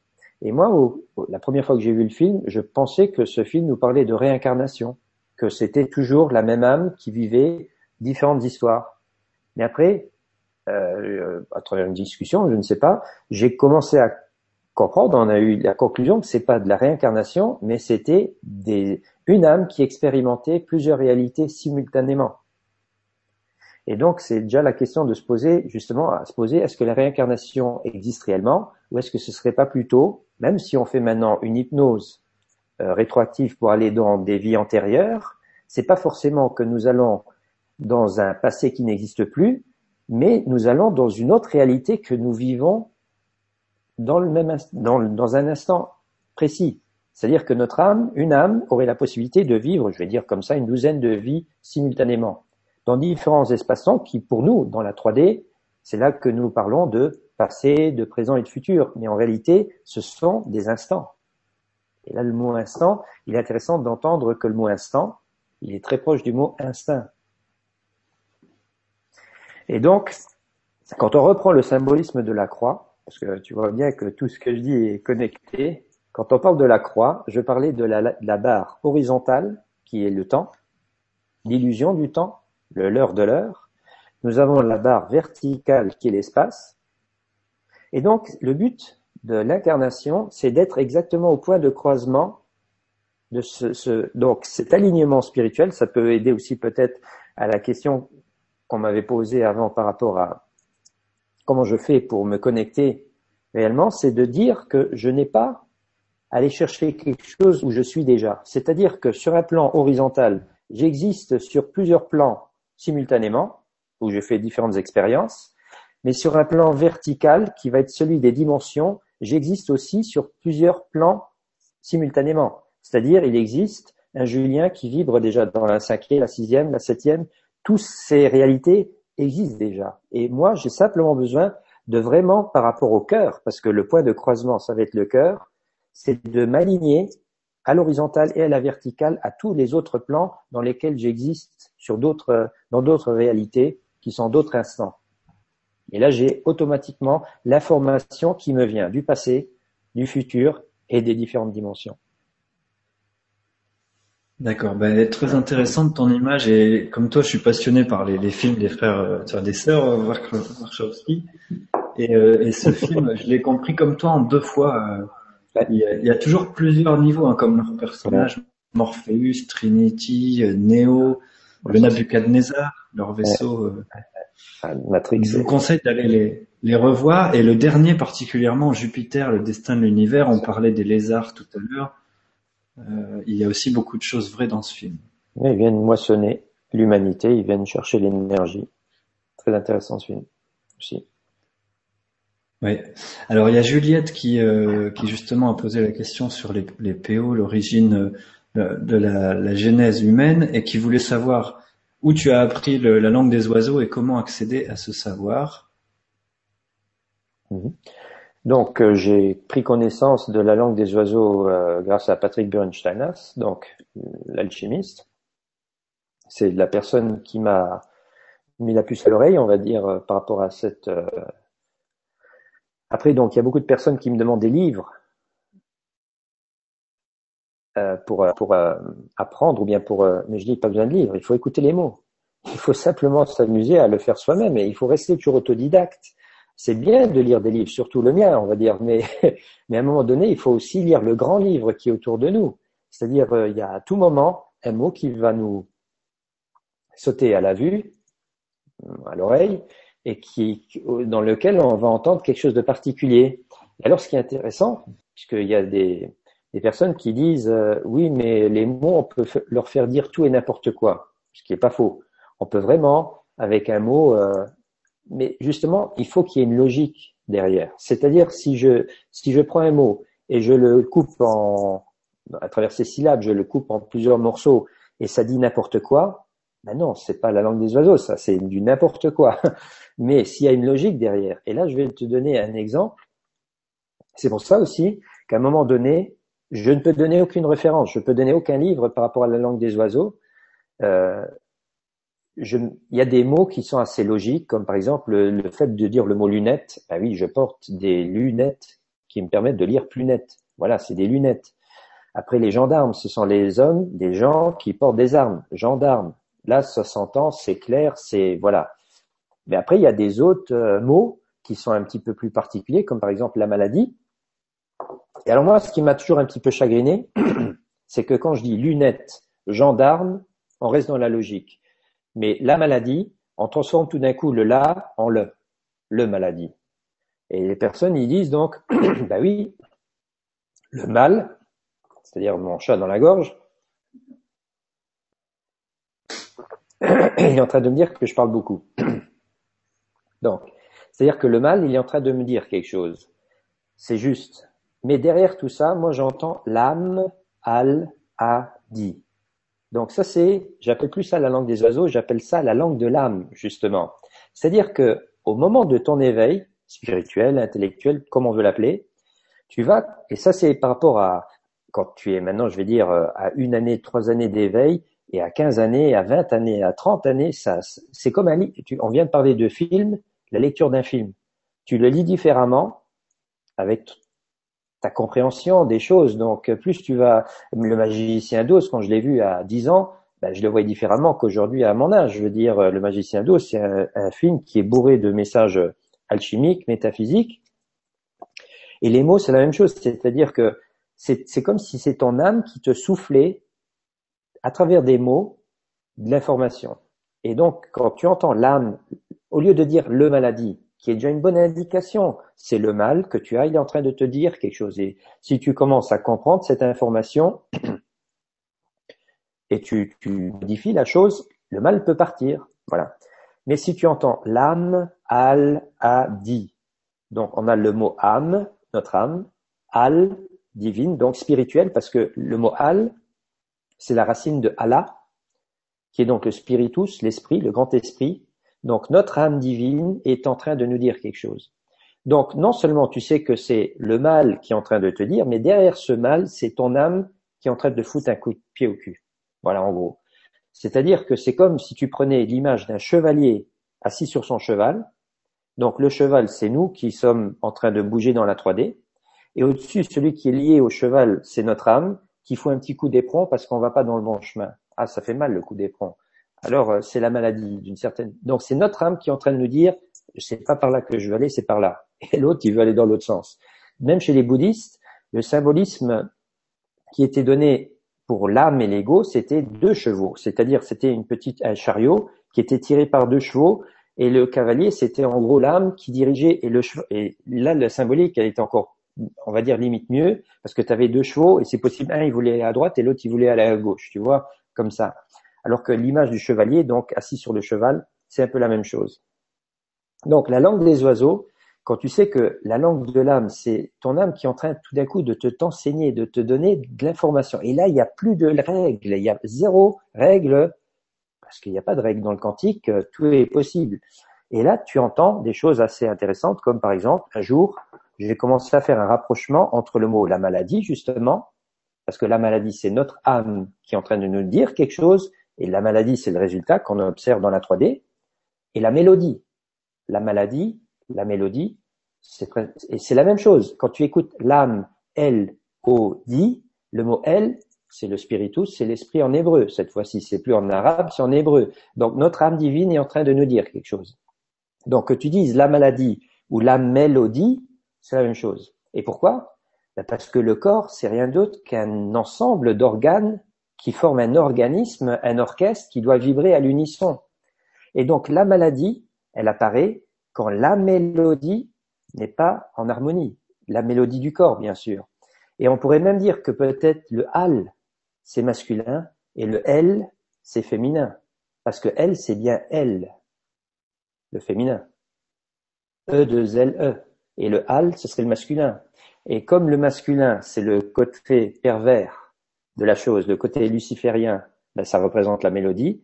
Et la mélodie, c'est la partie féminine, donc qui va soigner, qui va donner la clé, parce que les, la mélodie, donc la musique, les vibrations, la guérisson, donc tout est basé là-dessus, sur les sons, sur les vibrations.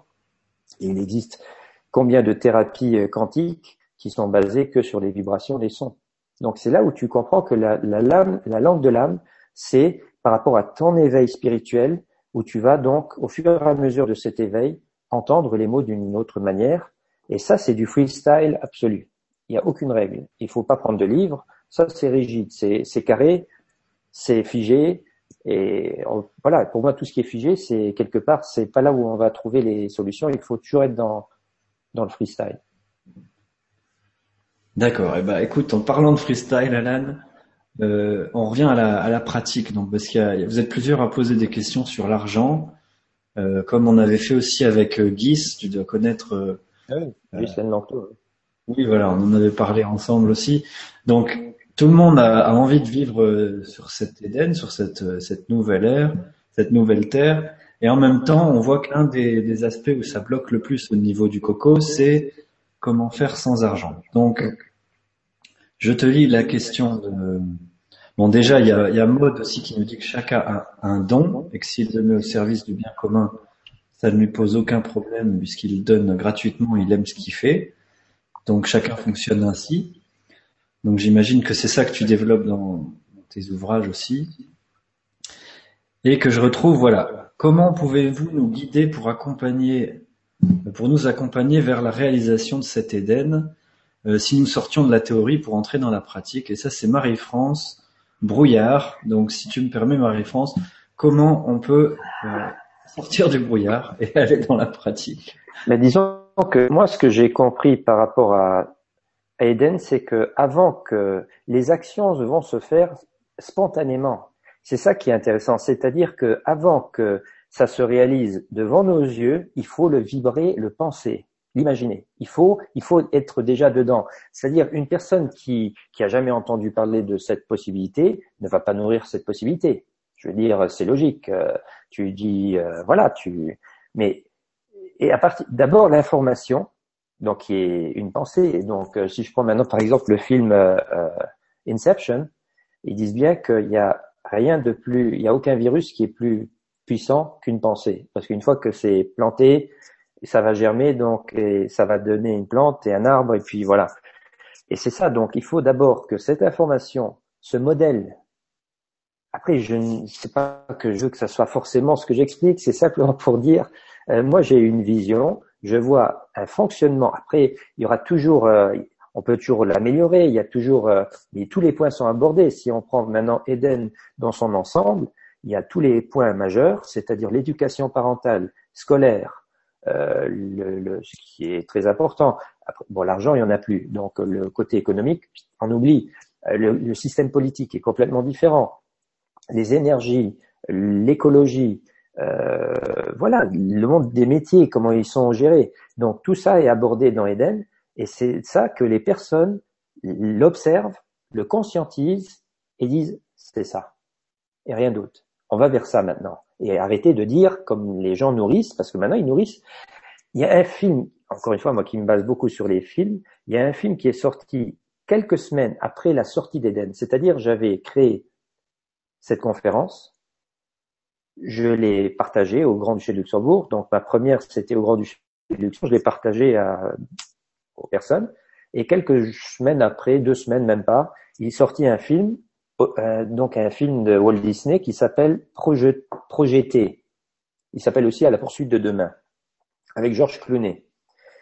Voilà, Tomorrowland, hein, en anglais il s'appelle le film. Mais c'est intéressant d'entendre le titre français. Le film s'appelle Projet T projeter, se projeter. Voilà, projeter. Et donc, euh, j'étais avec une amie, on était allé voir ce film. Pendant, on a regardé le film, j'ai attrapé la chair de poule, on s'est regardé à je sais pas combien de reprises, c'était toute ma conférence, euh, voilà, à 190 millions de dollars devant mes yeux, toute ma conférence, parce qu'ils expliquent, ils parlent des deux loups aussi, c'est-à-dire, tu connais l'histoire des deux loups, le petit-fils, le petit Tanien qui va auprès de son grand-père, euh, grand-père explique-moi la légende des deux loups, et puis alors le grand-père dit, bien, il y a un gentil loup et un méchant loup, ils s'affrontent parce que voilà, le gentil loup, il doit quand même se défendre. Et là, le petit, il dit à son grand-père, mais grand-père, c'est quel, lequel des deux loups qui va gagner? Et le grand-père, il dit, celui que tu vas nourrir. Ah, ça me donne des frissons là. Quand tu dis ça, je revois la scène du film où eh elle, dit ça à son père. Euh, Exactement. Et dans ce film, donc, il faut voir ce film parce qu'il est hyper important. Parce que quand j'ai donné euh, cette conférence Eden justement à Nice, j'ai commencé à présenter Eden, donc euh, ma conférence, et après on a fait la projection du film.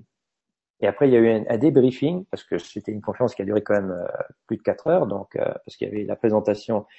Et après il y a eu un débriefing expliquer même le film encore une fois pour bien dire que la petite s'appelle Athéna et Athéna c'est la lune et qu'elle est sacrifiée dans l'histoire. Pourquoi? Parce que c'est notre partie lunaire, c'est notre, c'est la partie luciférienne de notre cerveau qu'on doit sacrifier parce que elle, elle se sacrifie. C'est une petite fille robot, et à un moment donné, euh, il faut détruire euh, cette, cette, euh, cette, machine qui crée, qui nous nourrit d'une fausse information. Tu as vu le film, donc c'est une tuerie ce film, tellement il est précis dans ce que j'explique. Il explique que avant, et c'est vraiment pour expliquer à la dame qui a posé cette question, que ça commence, tout se commence dans nos esprits. Et c'est d'une importance absolue. Et après, on n'a pas besoin de se poser la question comment les lobbies vont faire pour se casser la figure, comment les politiciens vont commencer à être décrédibilisés et à perdre leur pouvoir? Le, donc, c'est pas notre question à se poser. C'est simple, tu vois, tout va se faire automatiquement. C'est-à-dire qu'il y a une dynamique vibratoire qui va faire que de plus en plus de personnes vont commencer à s'éveiller. Bon, on a de toute manière, on a des projets comme Colibri, euh, des éco-villages, des, des, des, villages où ils ont déjà des monnaies locales, qui est une transition, comme je disais, la monnaie locale, c'est déjà pour faire quelque part du tort au système babylonien, parce que ceux qui vont s'échanger leurs marchandises entre eux avec une monnaie locale, ils n'ont plus rien à faire avec euh, les banquiers euh, internationaux qui contrôlent le système. Donc ça leur fait déjà du tort. C'est, Mais c'est une transition à Eden. C'est surtout de partager cette information, de la conscientiser, de bien comprendre le concept, de voir que si je retire l'argent, j'enlève le pouvoir à ceux qui nous contrôlent, de dire mais on doit continuer de faire un métier. Le fait de changer le système scolaire après va permettre à nos enfants de choisir justement le don, le métier qui est fait pour eux, sans qu'ils se posent la question combien d'argent je vais gagner. Si je veux être boulanger, je serai boulanger. Si je veux être euh, euh, cuisinier ou coiffeur ou, euh, ou après thérapeute ou bien technicien, parce qu'on est aussi dans un monde où il y a encore de la technologie, je veux dire.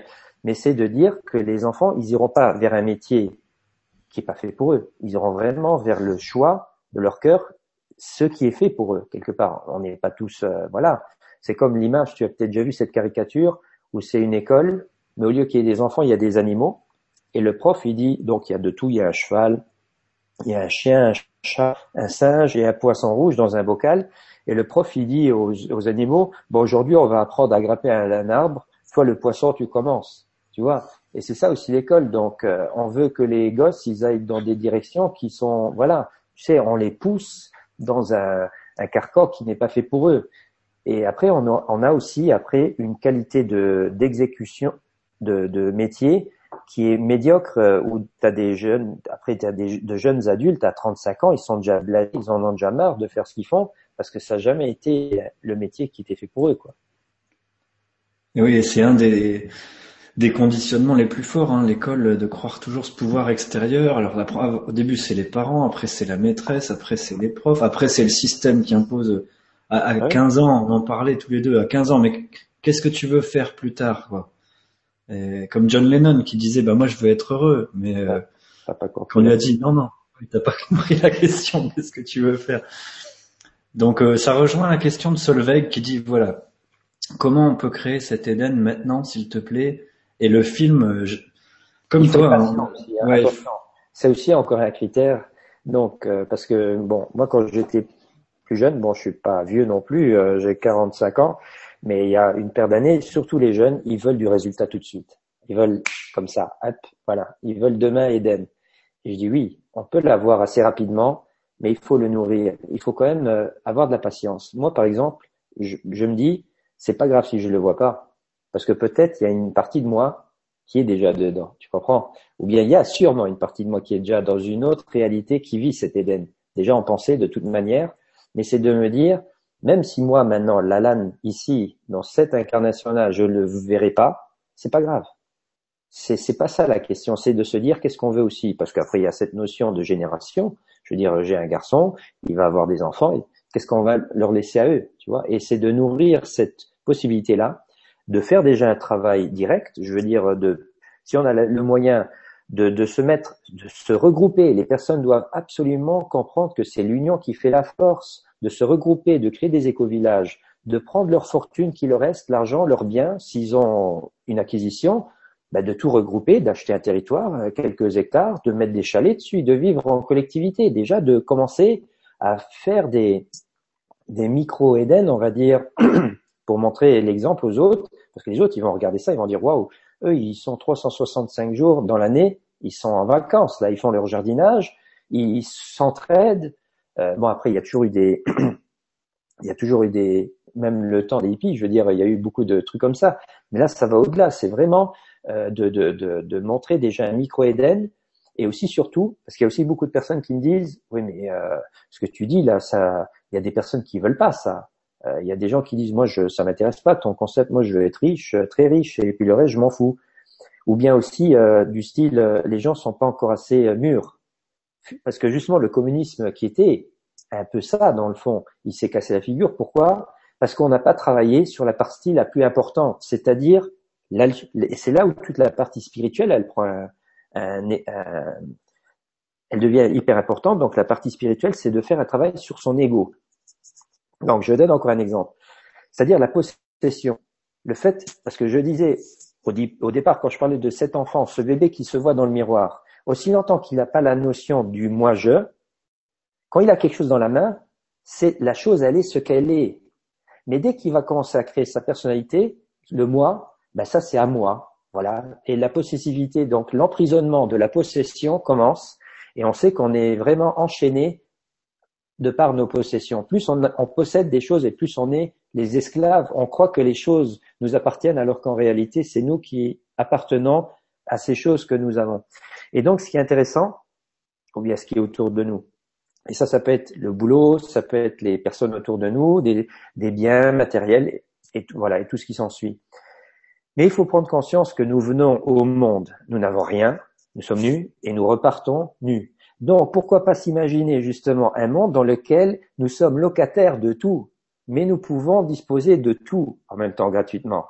Donc, mais ça, ça demande un énorme travail sur son ego, de dire mais j'ai rien, j'ai rien, a rien qui est à moi. J'ai la chose la plus importante, c'est mon cerveau, ma conscience, mon intelligence, c'est la chose la plus importante. Et le reste, je peux de toute manière en profiter puisque je suis dans un, système qui m'offre tout. Mais ça ne m'appartient pas réellement parce que je l'emporterai pas avec moi non plus. Et c'est là où si on va prendre par exemple le communisme, pourquoi il n'a pas fonctionné, c'est parce qu'on n'a pas travaillé sur cette partie-là. Et ça, c'est un travail qui doit être fait dès le plus jeune âge, d'enseigner à nos enfants que la possession, c'est une prison de dire mais j'ai pas besoin d'avoir la chose, elle n'a pas besoin d'être forcément à moi personnellement pour, que je puisse en jouir. Le fait de pouvoir l'avoir à ma disposition, et puis voilà. Et le jour où je, quitte ce monde, je laisse ça aux autres derrière moi. Et c'est là où il y a un énorme travail qui doit être fait.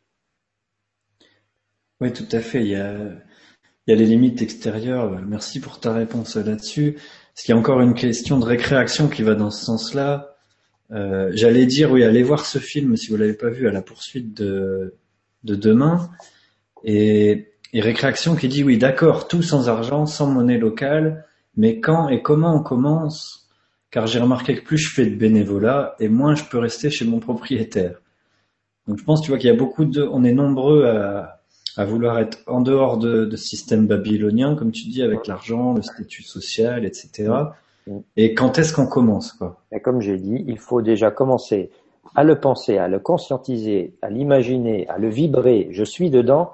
Et parallèlement, si on a la possibilité de se rassembler, de se regrouper, de, de, de voilà, de, de fonctionner déjà en, autarcie, et c'est là où on commence à, à le créer d'une certaine manière.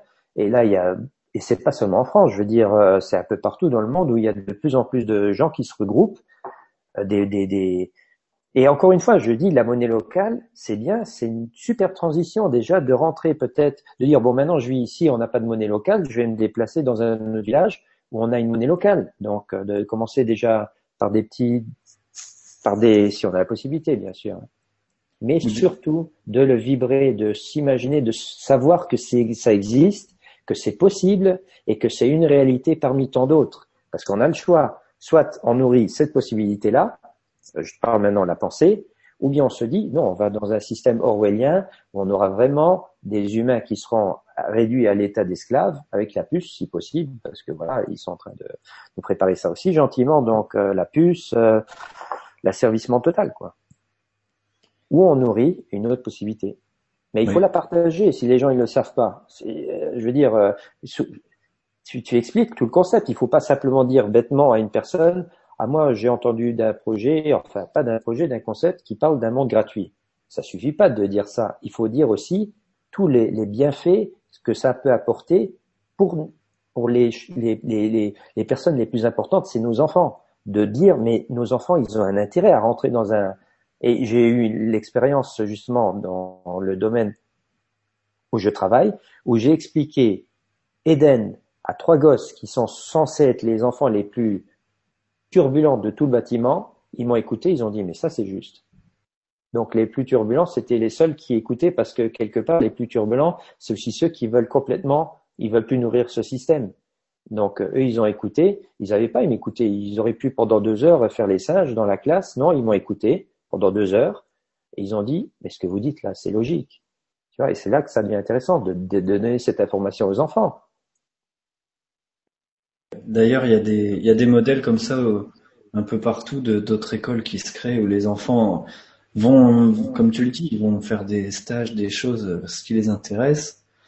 Et c'est peut-être le moment de montrer, parce que tu dis, il suffit pas d'en parler. Euh. Il y a Caroline qui nous dit bonsoir à, tous les deux, à tous. Heureuse d'être parmi vous. J'ai lu Terre Happy et les deux CD et vu demain. Génial et me suis inscrit sur Eden. Je suis convaincu. Je suis une chercheuse depuis 15 ans aussi. J'adore. Donc, euh, peut-être c'est le moment de, si tu veux le montrer, parce que tu l'as montré rapidement tout à l'heure, mais à l'envers, ton bouquin. Il est là. Voilà. Mon petit dernier. Donc, euh, mon nouveau livre, donc, donc il est disponible sur mon site uniquement sur mon site. Je ne fais justement, encore une fois, je fais pas, je ne fonctionne pas avec les maisons d'édition, puisque pour moi, c'est encore une fois, c'est mon bébé, c'est moi qui le porte. Je vais pas faire partager euh, le fruit de mes travaux. Euh. Après, bien sûr, j'arrose autour de moi les personnes qui me côtoient, qui ont des besoins, n'importe comment là, je, mais là au niveau là. Donc, si les personnes sont intéressées pour l'avoir, ils vont sur mon site et il n'y a pas de souci. Euh. D'accord. Donc le, ton site, on rappelle, c'est Projet Alpha il est juste sous le sous la vidéo, que ce soit sur YouTube ou dans l'article. Donc je vous invite à aller voir euh, Projet Alpha avec un F, comme tu disais tout à l'heure. D'ailleurs, je vous propose de vous le montrer euh, en même temps. Et, euh, et, tu as sorti plusieurs bouquins avant. Tu, on en a parlé brièvement. bah oui, disons que mes livres. Parce qu'il y en a, il y a des thématiques intéressantes quand même. Mes livres suivent aussi mon, on va dire mon, mon évolution personnelle, bien sûr. J'avais commencé avec un premier livre qui était sorti en, en 2007, par là. Il s'appelait Projet Vénus. Voilà, le voilà. Ça me fait toujours drôle de le sortir, celui-là, parce qu'il est, il a déjà quand même une paire d'années déjà. Et donc ça, c'était un brouillon pour moi. C'est-à-dire, je ne savais même pas que j'étais en train d'écrire un livre à l'époque. J'avais dit des idées qui me passaient par la tête et j'avais commencé à rédiger. Et après, je me suis dit, oh, ça donnerait, ça donnerait un livre, ça. Et donc, j'ai regroupé le tout et c'est devenu ce premier livre.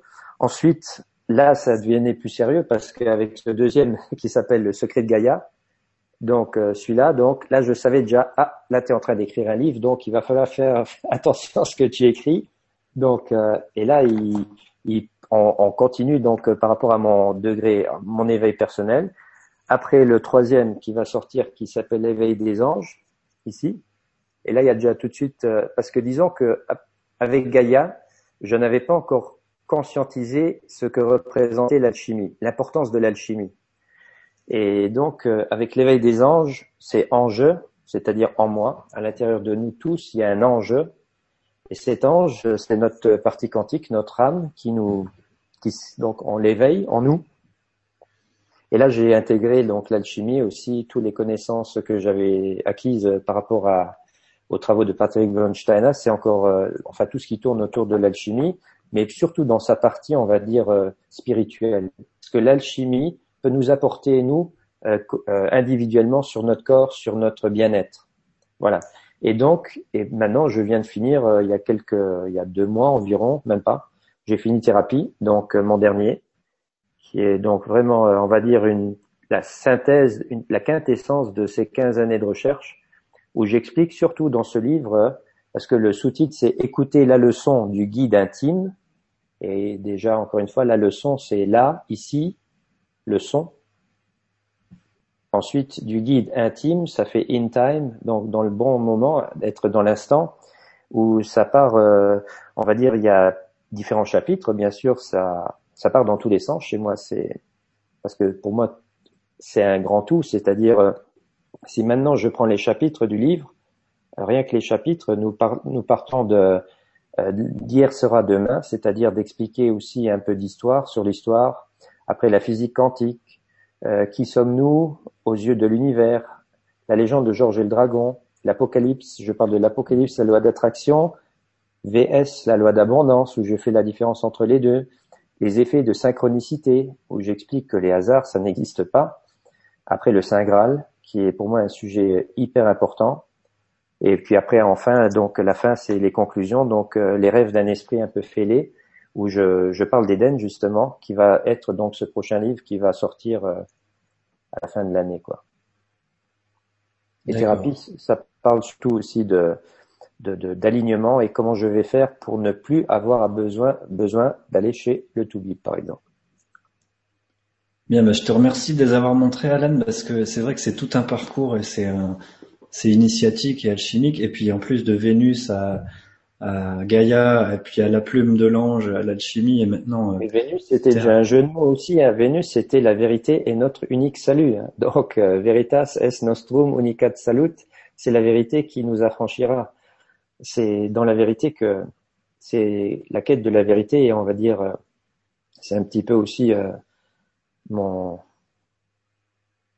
c'est ma quête, on va dire, de trouver les, les, la vérité sur ce que nous sommes, ce que nous, quel est le sens de la vie, donc toutes les questions métaphysiques que, que l'on peut se poser. Et déjà, déjà à l'époque, donc avec ce premier livre, j'essaie de toucher au plus près la vérité, quoi. Parce que, comme dit mon ami Michel Almeras, euh, des chercheurs qui cherchent, on en trouve, mais des chercheurs qui trouvent, on en cherche. il faut être trouveur pour ça. Il faut arrêter d'être chercheur. Il faut être trouveur. Il faut faire attention aux mots. Quand on se définit comme un, chercheur, ben on va chercher. Mais si on dit je suis trouveur, ben déjà on attire l'égrégore de celui qui trouve.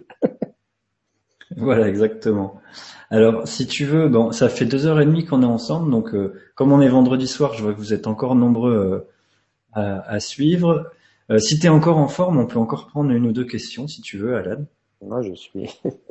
J'ai fait sept heures de radio avec Jean, Jean-Claude Carton, donc il n'y a pas de problème. D'accord. Donc vous pouvez regarder en plusieurs fois euh, ce week-end ou, ou la nuit ou le où vous voulez. Et puis on aura le podcast MP3 si, si tout se passe bien avec Michel Rib qui nous fait l'enregistrement. donc on peut aussi l'emmener en, en balade.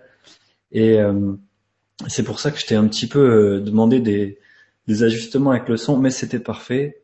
Mmh. Donc on a Mireille qui nous dit bonsoir à, à tous et à toutes, heureuse d'être là.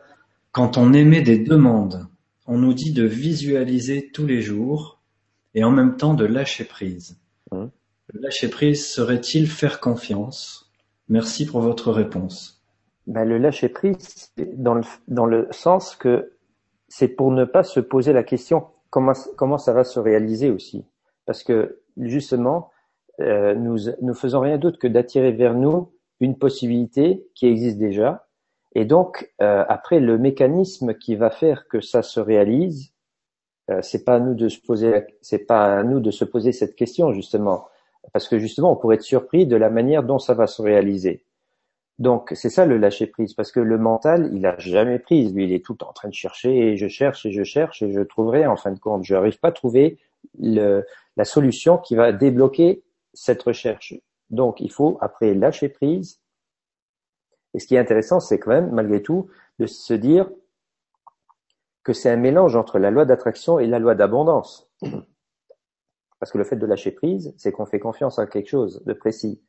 Mais maintenant, si je prends Eden, par exemple, on pourrait dire, oui, mais Eden, alors c'est aussi la loi d'attraction parce que tu donnes un schéma, un modèle, et, puis tu veux aller vers ça. Donc tu l'attires vers toi sur un plan euh, vibratoire, donc euh, sur, la loi d'attraction. Alors que je pense pas parce que Eden, c'est un monde qui est en équilibre.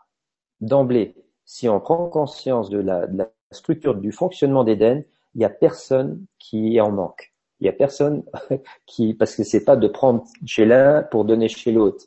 C'est déjà d'emblée une, une structure donc qui est faite pour que tout le monde vive euh, de, la, de la même manière et si possible vers le haut, pas vers le bas. Donc vraiment avec une, une qualité de vie euh, euh, qui est qui est honorable, on va dire.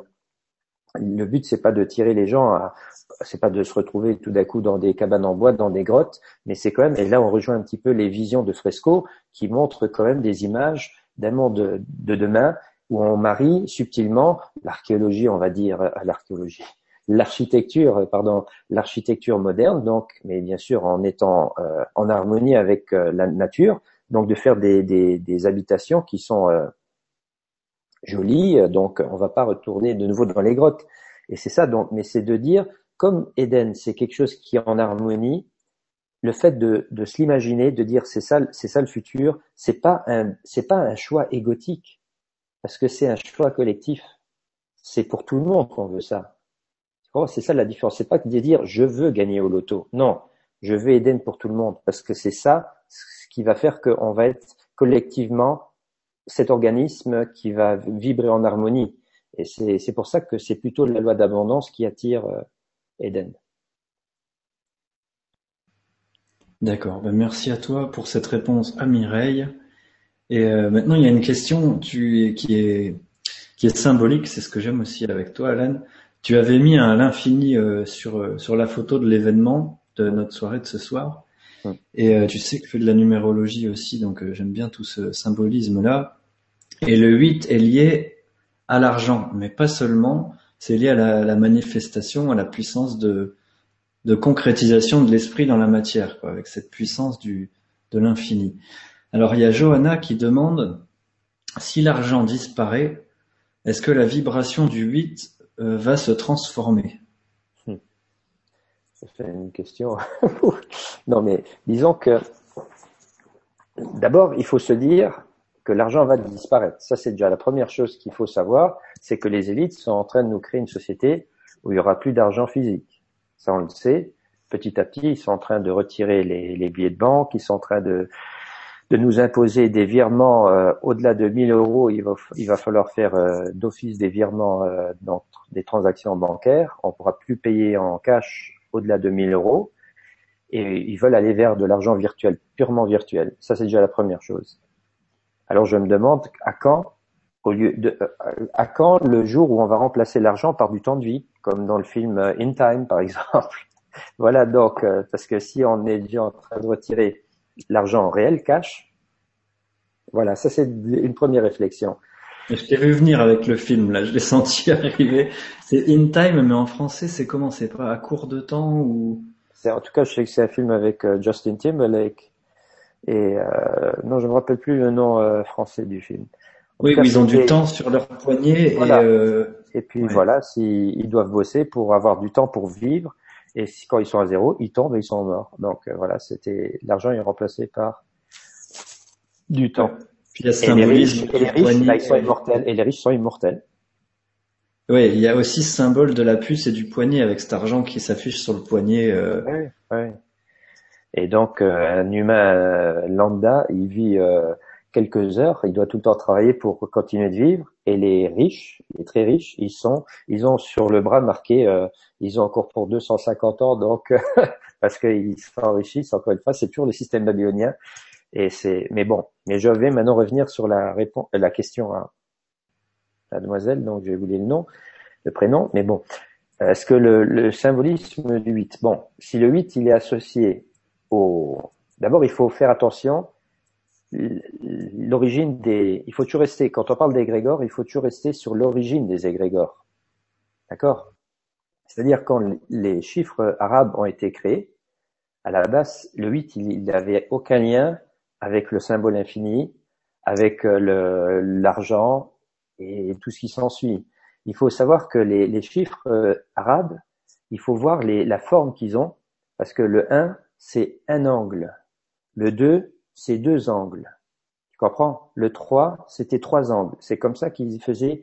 Ils n'étaient pas arrondis comme on les a fait, comme on les fait aujourd'hui. C'est-à-dire que chaque chiffre, quand tu regardes les angles, tu as la même quantité d'angles que la valeur du chiffre proprement dit.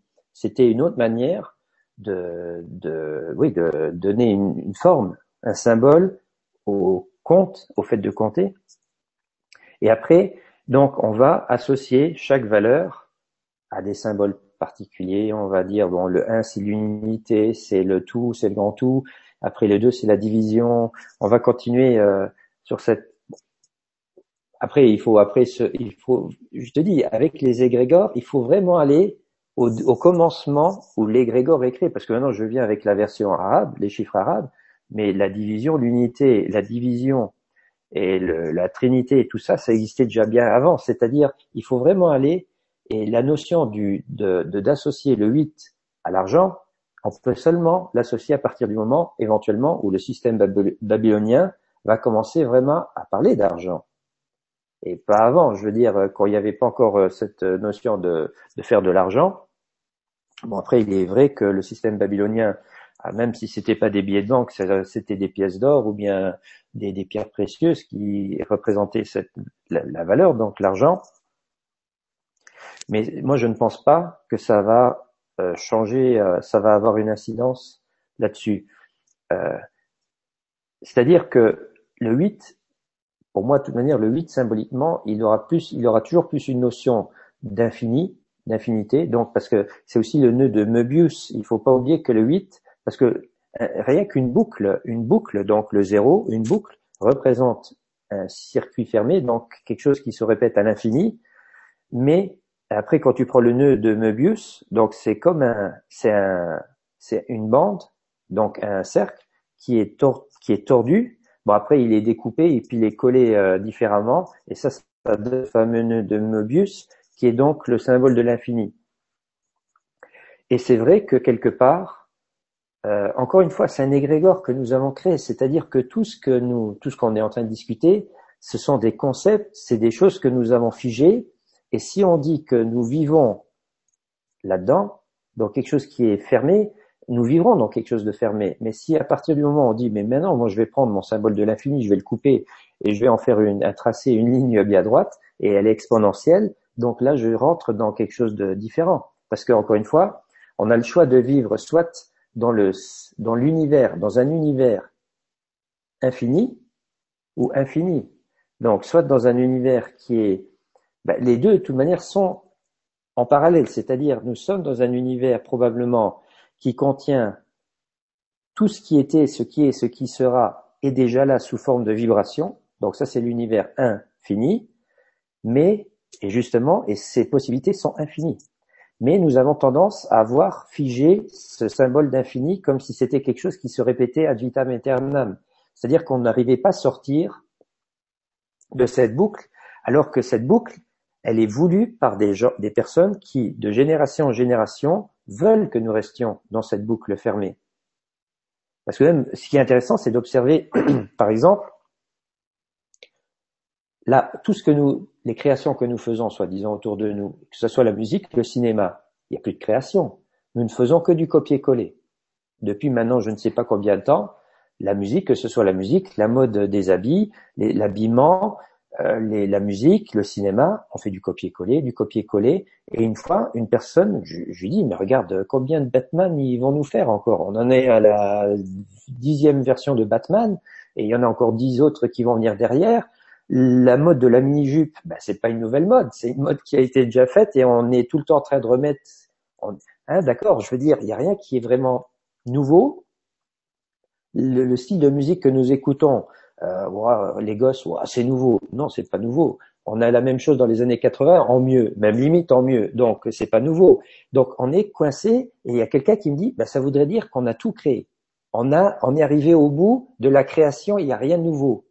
Et je dis non, c'est parce que ceux qui contrôlent le système, ils veulent pas de l'innovant. Ils veulent pas que les personnes sortent de cette bulle dans laquelle on est enfermé. Donc on est tout le temps en train de remettre les mêmes choses euh, sur le tapis, donc d'une certaine manière. Et c'est ça donc où on doit prendre conscience. Bon, maintenant je, je décale par rapport à la question qui a été posée, mais pour bien expliquer que le fait de, de si on retire l'argent, le, le, symbolisme du 8, il est ce qu'il est, c'est-à-dire on en fait ce qu'on veut. C'est nous qui nourrissons les égrégores. Et ce qui est important, c'est de dire justement, quand on parle d'égrégores, euh, le, le, fait de s'il y a bien un égrégore qui est hyper puissant au-dessus de notre tête, c'est l'argent. Le fait de dire on a besoin d'argent pour fonctionner. Donc, plus je vais nourrir cet égrégore, de dire j'ai besoin d'argent, j'en ai besoin, plus je nourris cette possibilité. Donc, il faut simplement, euh, comme dit donc euh, le personnage dans le choc des titans, euh, nous perdrons notre immortalité le jour où les hommes cesseront de nous prier. C'est la même chose. Il faut arrêter de vénérer ce Dieu Hein, d'accord, un paradigme, donc un égrégore, et de lui enlever sa force, son énergie, de dire ok, encore actuellement, on en a un peu besoin. mais pas forcément. Donc, de commencer déjà à rentrer dans une autre logique, de dire c'est une possibilité qu'on est encore en train de nourrir, mais à tout moment, on peut aussi rentrer dans un autre système. Et le, symbolisme du 8, il est ce qu'il est. C'est-à-dire demain, on peut dire, parce que moi, par exemple, une fois, je m'étais imaginé que le 8, parce que si tu dessines un 8, parfois tu peux aussi dessiner une boucle plus petite en haut et une boucle plus grosse en bas. Hein donc quand tu dessines un 8 et je voyais le fils et le père qui engendraient le fils qui donc et le père. Donc sais le gros quand j'étais devenu père, je m'étais imaginé que le 8 la, boucle du bas le plus gros c'était le père qui et le fils au-dessus, tu vois parce que c'est c'est les générations qui se suivent symboliquement. Comme on est dans un système patriarcal, on a toujours cette notion du père qui va engendrer son fils, qui va avoir une nouvelle progéniture, donc qui va utiliser un truc qui est à côté qu'on appelle une femme apparemment, pour avoir justement cette euh, progéniture qui était donc qui est mise de côté comme si c'était vraiment euh, seulement un objet voilà qui nous permettait d'avoir une descendance. Et tu vois bien aussi que le culte euh, patriarcal il a commencé à prendre son ampleur avec les symboles phalliques qui se trouvent partout dans les grandes villes. Donc les obélisques les obélisques les obélisques qui représentent le côté masculin. Et donc c'est comme ça que le 8 tu vois que le 8 il n'y a jamais eu personne qui parlait que le 8 ça pouvait représenter ça. Donc le père qui engendre le fils. Mais pourtant, on peut voir aussi cela comme on peut voir après le symbole de l'argent, le symbole de l'infini, et voilà. Et c'est nous qui donnons donc, qui, définissons ce que va représenter euh, ce symbole. Oui, ben merci pour ta réponse, Alan. Et euh, c'est bien intéressant parce que j'ai reçu un commentaire cette semaine de dire quand il y a deux 8 ensemble, on regardera peut-être si tu veux dans ton thème s'il y a du 8, mais en tout cas, euh, quelqu'un m'a dit ça quand j'avais un invité qui avait du 8, ça faisait une, alchimie intéressante. Et, euh, et, effectivement, ce 8, euh, pour moi, c'est l'esprit et la matière, l'équilibre entre le, la puissance d'incarnation, de manifestation, de concrétisation des forces euh, du haut dans, dans, le monde du bas. Et ça rejoint ce que tu dis entre le père et le fils. Aussi, aussi. Hmm. Alors, il y a plein de commentaires. Écoute, moi, je sens qu'on va pas tarder à, à se laisser pour ce soir, mais ce sera un plaisir de, de remettre ça pour une autre fois si tu veux continuer, Alan. Bien sûr.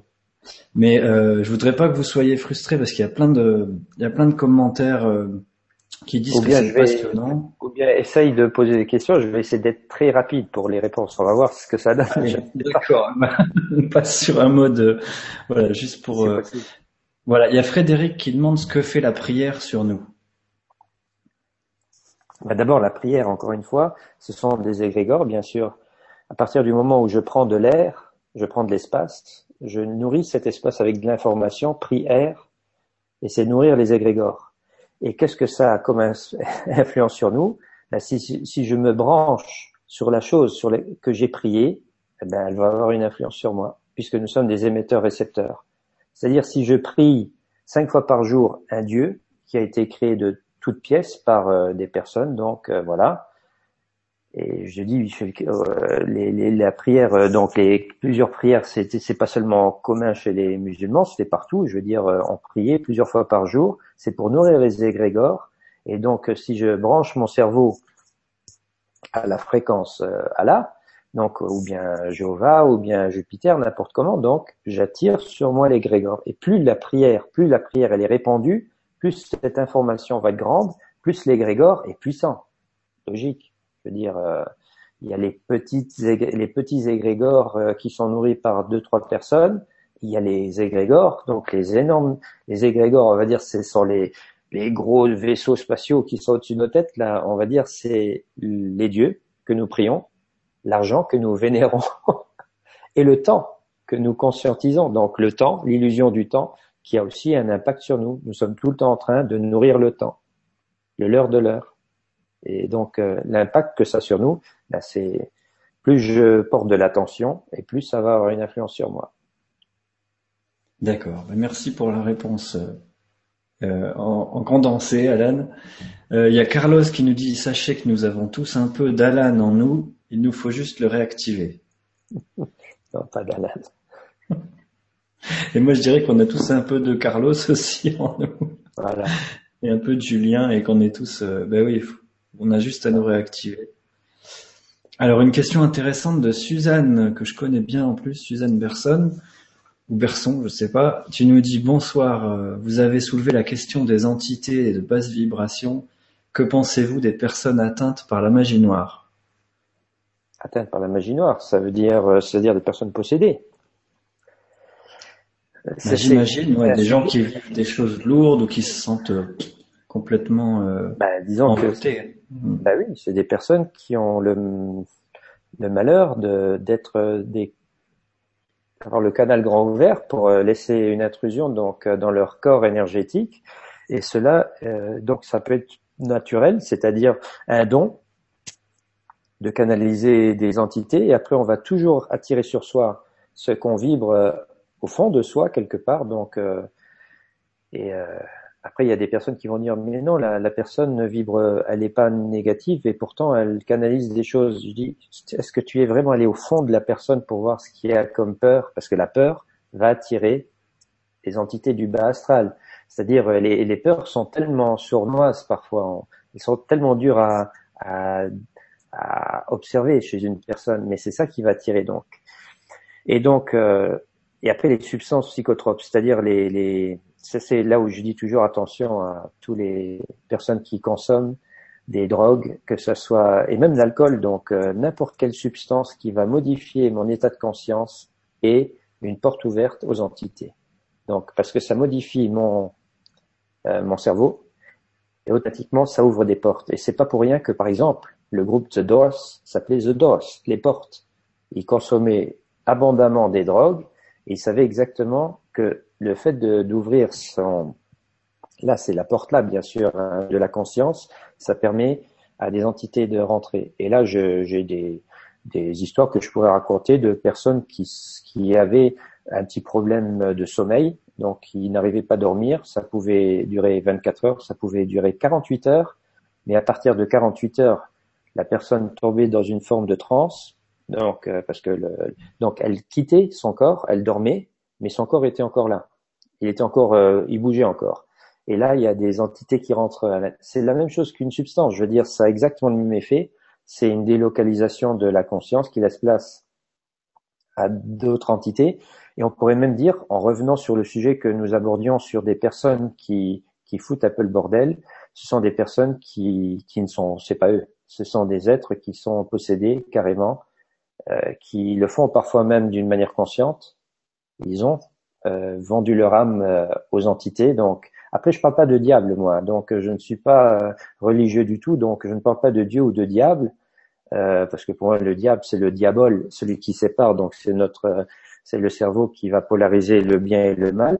Mais je parlerai quand même d'entités du haut et du bas astral, donc euh, visibles, invisibles, dans d'autres dimensions. Et donc je, je mets en garde toutes les personnes qui utilisent ces substances, que ce soit donc l'ayahuasca, les champignons et tout ça. On peut le faire, mais il faut être préparé. Il faut normalement à la base, toutes ces substances c'était c'était destiné aux chamans. C'était des personnes qui étaient préparées psychologiquement, spirituellement pour pouvoir prendre ces substances. Et aujourd'hui, c'est devenu un phénomène de mode. Tout le monde prend ça. Et puis après, on a des surprises assez. Euh, donc, il faut pas faire tout et n'importe quoi avec ça. Il faut vraiment avoir euh, une, une euh, comment dire, être préparé et euh, pour consommer cela. Voilà, en gros, sur ce sujet-là. D'accord, bah, merci pour ta réponse Alan et à Suzanne pour cette question. Alors il y a Pino Eline qui nous dit merci beaucoup pour le contenu de cette conférence, très juste. Merci Alan et merci Julien pour le choix de tes invités. Belle continuité à chacun et tous ensemble sur la voie du milieu. Bon, bah c'est vrai que je fais en sorte de faire. En ce moment, je fais qu'une émission par semaine, mais de, de choisir effectivement des gens qui vibrent et dans le cœur le plus possible. Et euh, et puis il y a aussi Linda qui nous met le lien de Cloud Atlas. Alors tu as inspiré plein de monde avec tous les films apparemment, Alan, ce soir. Donc là vous avez une liste de de, de films pour en plus s'amuser et apprendre en, en s'amusant. Euh, ça me fait penser à V pour Vendetta parce qu'il y a, il y a Linda qui met la phrase de Victor Hugo Il n'est rien de plus puissant qu'une idée dont l'heure a sonné. Ouais. Euh, donc V pour Vendetta qui est aussi un film à voir absolument. Oui, et plusieurs fois même tellement il est, il est inspirant. Riche, riche, ouais. Alors, il y a Klim qui nous dit qu'il existe le jeu Anti-Monopoly. voilà, et on a notre ami, alors partenaire d'évolution, qui nous dit euh, super ces propos quant à l'argent. Euh, après toutes ces années à entendre dans le domaine spirituel que si t'en as pas, c'est parce que t'as pas assez travaillé sur toi. Vivement le moment où nous allons jouer avec d'autres règles sur la planète. Voilà, un petit commentaire. Alors, on se connaît. Euh, je crois même que tu étais passé en, interview. J'ai juste un trou sur ton prénom. Mais euh, voilà. Donc, euh, il y a aussi Mireille qui nous dit, vous êtes très, très intéressant. Merci d'être là, Alan. et Janine qui dit, votre Eden, j'y adhère complètement. Et j'en suis convaincu. Merci pour cette soirée. Voilà, bah écoute, après, c'est surtout... Ah si, il y a une dernière question que je voudrais te poser, Alan. Euh, parce que tout le reste, et merci pour tous vos merveilleux retours, c'est des témoignages de, de remerciements, d'appréciation. Mais il y a Michel qui demande si le revenu universel ne serait pas déjà une étape pour se désengager de l'argent. c'est une bonne question ça, parce que justement le revenu universel est un piège, à mon avis. Ah, aussi tu penses. Mais c'est qui qui donne cet argent, franchement? Il faut toujours savoir que ceux qui contrôlent le système, ils ont toujours, c'est des stratèges, ce sont des joueurs d'échecs et ils se disent le peuple il commence à se réveiller. Donc euh, il faudrait peut-être lâcher. Donc ils, contrôlent tout depuis toujours. Il faut il faut se dire que tous les acquis qu'on a entre guillemets, c'est eux qui ont lâché le morceau. Ils ont rien lâché. Même le, socialisme, bon Dieu, il faut quand même se dire nous sommes à la, vers la fin du, du, du 19e siècle le monde est en train de se réveiller sur un air industriel. On est en train de, on a des usines à charbon, donc euh, on a des usines qui produisent des matériaux, des chaussures, des, on est à la fin du 19e, donc voilà. Et les gens travaillent pour produire ces, ces, ces belles choses-là. Le problème, c'est qu'ils gagnent rien. Ils ont rien. le peuple n'a rien. Donc, ceux qui contrôlent le système, ils se disent, bon, il va falloir lâcher un petit peu des salaires pour qu'ils achètent ces produits aussi. D'accord? Donc, ils sont, ils ont toujours cette longueur d'avance. Il faut se dire, après les congés payés, oui, si ça pouvait pas leur apporter de l'argent, parce que les gens ils vont dépenser leur argent en vacances, ils l'auraient pas lâché. Et, il faut, il faut se dire, donc c'est tout des pièges. Et là, ce revenu universel, c'est bien beau de dire bon maintenant je j'aurai tous les mois 1500, 2000 euros, je sais pas combien, ça dépend en Suisse, ils parlent même de 2003, je crois, un truc comme ça. Et j'ai rien besoin de faire, c'est génial. Mais je dis mais imagine donc tu feras rien, donc tu vas, tu, tu, tu poses non plus pas de questions, tu es content, tu as ton beefsteak tous les jours, tu, tu vas au magasin, tu vas t'acheter tes trucs, tu as ton ventre qui est satisfait, tu as quelque chose à manger, intellectuellement on va te mettre de la télé-réalité pour, pour pas que tu te poses trop de questions, et donc ils préfèrent lâcher ça et de garder les moutons que de dire, parce que encore une fois c'est un petit peu comme le phénomène des restos du cœur. C'est bien beau de, de faire des restos du cœur, mais parce que aussi longtemps que les personnes vont pouvoir aller chercher des sachets où il y a des denrées alimentaires à l'intérieur pour donner à leurs enfants à manger, ils vont pas se rebeller les personnes. Tu comprends? Mais s'il n'y aurait jamais eu de resto du cœur, ça fait longtemps qu'il y aurait eu un mouvement euh, populaire beaucoup plus important en France. Donc, et là, la même chose avec ce salaire universel. J'ai des amis très proches, des personnes que je que j'aime énormément. Ils sont complètement convaincus du salaire universel. Ils disent c'est c'est une solution. Et je dis non il faut jamais oublier qui c'est qui te donne cet argent. C'est pas euh, c'est les, les, oligarques, ceux qui ont contrôle le système, ils disent il vaut mieux leur donner quelque chose pour garder leur tranquillité que de encore plus les exploiter. Donc il y a quelque chose qui sonne faux là derrière, tu vois. Et tu vois bien qu'encore une fois, quand tu prends conscience d'Éden, tu leur enlèves complètement le pouvoir, l'argent. Ils peuvent plus rien faire. Si en, du jour au lendemain on dit plus d'argent, ils peuvent plus rien faire. Ils peuvent plus nous, nous, nous mener par le bout du nez où ils veulent, parce que c'est la carotte qui nous fait avancer. Et, et, même Napoléon Bonaparte disait donc à son époque, et ça c'est un petit peu, on pourrait dire, euh, la, la, réponse par rapport à cette question. Donc Napoléon Bonaparte, le grand empereur. Donc on s'imagine un gars qui a tout à dire, quoi, hein, tu vois. C'est pas n'importe qui Napoléon. Il a quand même cassé la gueule. À, il voulait casser la gueule à tout le monde. Donc le grand Napoléon Bonaparte lui-même disait, dites-vous bien que celui qui tend la main aura toujours moins à dire à celui qui met dans la main. Parce que déjà à l'époque de Napoléon, s'il n'y avait pas la banque qui lui donnait de l'argent pour financer ses campagnes de guerre, il faisait rien Napoléon, tu comprends? Et c'est là où tu dois comprendre que ce revenu donc euh, universel, c'est un peu la même chose. Qui c'est qui te met dans la main et pourquoi il te met dans la main? C'est pour avoir leur tranquillité, tu comprends?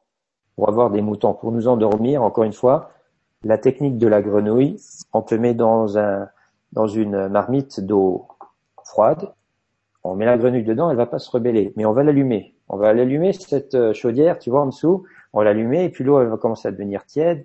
Et puis là tu dis oh c'est agréable, ça chauffe un petit peu, etc. Mais tu remarques pas que tu es en train tout doucement de cuire. Et après on remonte encore plus, après tu t'endors parce que c'est tellement chaud et à la fin tu es cuit. Et c'est ça leur technique, c'est-à-dire ils ont une longueur d'avance, ils savent exactement ce qu'ils font. Pour moi il n'y a pas de hasard. Et le revenu, après, si on l'accepte, et puis que six mois, un an, deux ans après, on dit, bah ah, ouais, mais maintenant, il faut la plus pour l'avoir. Et voilà, si tu fais pas ce qu'on dit, on va te retirer ça. Donc, euh, c'est pour ça que c'est une chimère. Voilà. Bon, ben, on, pense la même chose de ça aussi, ça me fait mal au cœur de devoir répondre à un truc pareil, mais ça me fait mal au cœur. Je préférais dire, non, c'est génial et tout, mais quelque part, euh, c'est pour comprendre, euh, quelque part, il est un peu tordu comme eux, pour les comprendre. Et ça aussi, c'est une partie d'éveil mental, intellectuel, de se mettre à leur place, de ceux qui contrôlent le système. Et après, c'est l'aïkido. C'est de prendre cette force, cette énergie et de la retourner contre eux. Dire, vous voulez nous donner de l'argent? On n'en veut même plus de votre argent. On fait sans vous. Et c'est ça la clé. Mais il faut encore une fois expliquer ça aux personnes. Ouais, et comme tu dis, ça prend du temps, ça se fait pas en une journée. Et eh non. Donc, euh, bah, écoute, je te remercie beaucoup, Alan, pour cette, cette soirée. Merci. Euh, je vais remontrer. Qui ont, qui ont participé, qui ont écouté, qui ont, qui ont passé cette soirée avec nous. Merci d'être venu. Voilà, oui, merci pour vos questions, pour vos témoignages, euh, vos commentaires. Et je voulais juste remontrer euh, rapidement pour se dire euh, au revoir. Si vous voulez découvrir le, le site d'Alan, donc Projet Alpha, ou sur Facebook, là, en cliquant euh, en haut à droite, as la page euh, Alan Duke, j'imagine Non, qu'est-ce que tu dis, là? Là, tu n'arrives pas sur Facebook quand tu cliques ici. C'est tout en bas. C'est tout en bas. D'accord. Donc tout en bas, si vous voulez. Au milieu, tu as le. Ah oui. Et ici, si vous voulez retrouver, donc, euh, si on veut te retrouver Alan sur Facebook, on clique là. Il est très, très bien fait. Voilà. Eden, donc tu as le, le, lien qui mène vers le, la page Eden où les gens peuvent donc euh, voir la conférence de deux heures où j'explique euh, euh, plus en détail donc Eden donc. Oui, et il est très visuel, c'est ce que je voulais vous montrer. Il y a plein de symbolismes aussi sur tout ton site, ces visages du Graal, de la dualité, etc. Donc je vous invite à aller le voir, ça vaut le coup. les, les sites contre les Jedi. Et ah, hein. voilà, donc projet alpha.com et si vous voulez retrouver, euh, comme par exemple vendredi prochain, le, 8 avril, je vous disais, je fais une émission avec Michel Almeras à 22h en direct de l'Uruguay, mais avant, je fais un atelier de numérologie euh, sur participation. Et donc là, vous pouvez retrouver les infos sur, euh, sur mon site Fondation Nouvelle Terre.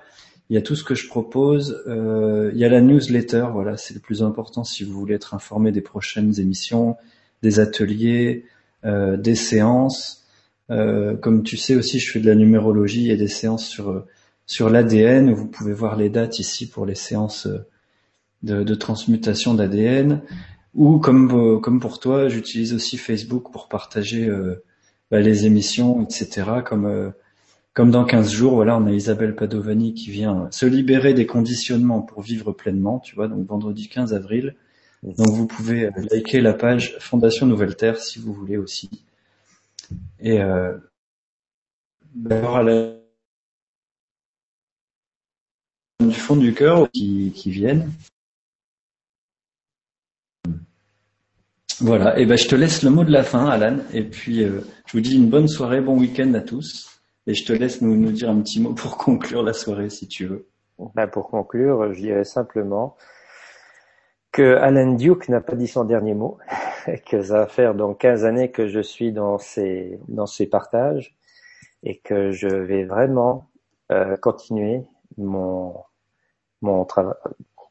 Donc cette tâche qui, qui apparemment m'a été donnée pour euh, éclairer les personnes qui, qui s'intéressent à tout cela. Donc le mot Duke, ça veut dire guide, et c'est simplement sous cette forme-là que j'aime, enfin que j'aime bien me présenter, c'est-à-dire une forme de guide, une personne qui a compris certaines choses et qui veut les transmettre.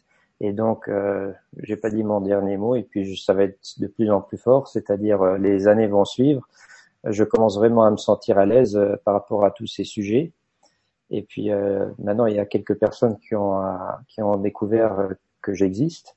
Mais sachez que nous existons tous et que je ne suis qu'une partie d'un maillon. donc, que chaque personne qui s'éveille, qui prend conscience de cela, qui fait ce même travail de partage, c'est là qui est la clé de notre bien-être. Et voilà. Et je remercie tout le monde de nous avoir suivis parce que là on a fait trois heures, donc euh, c'est quand même pas mal. Et puis euh, peut-être à une prochaine. Et puis voilà. Merci. D'accord. Ben, merci Alan et merci à vous toutes et tous. À la prochaine, comme tu dis. Oui.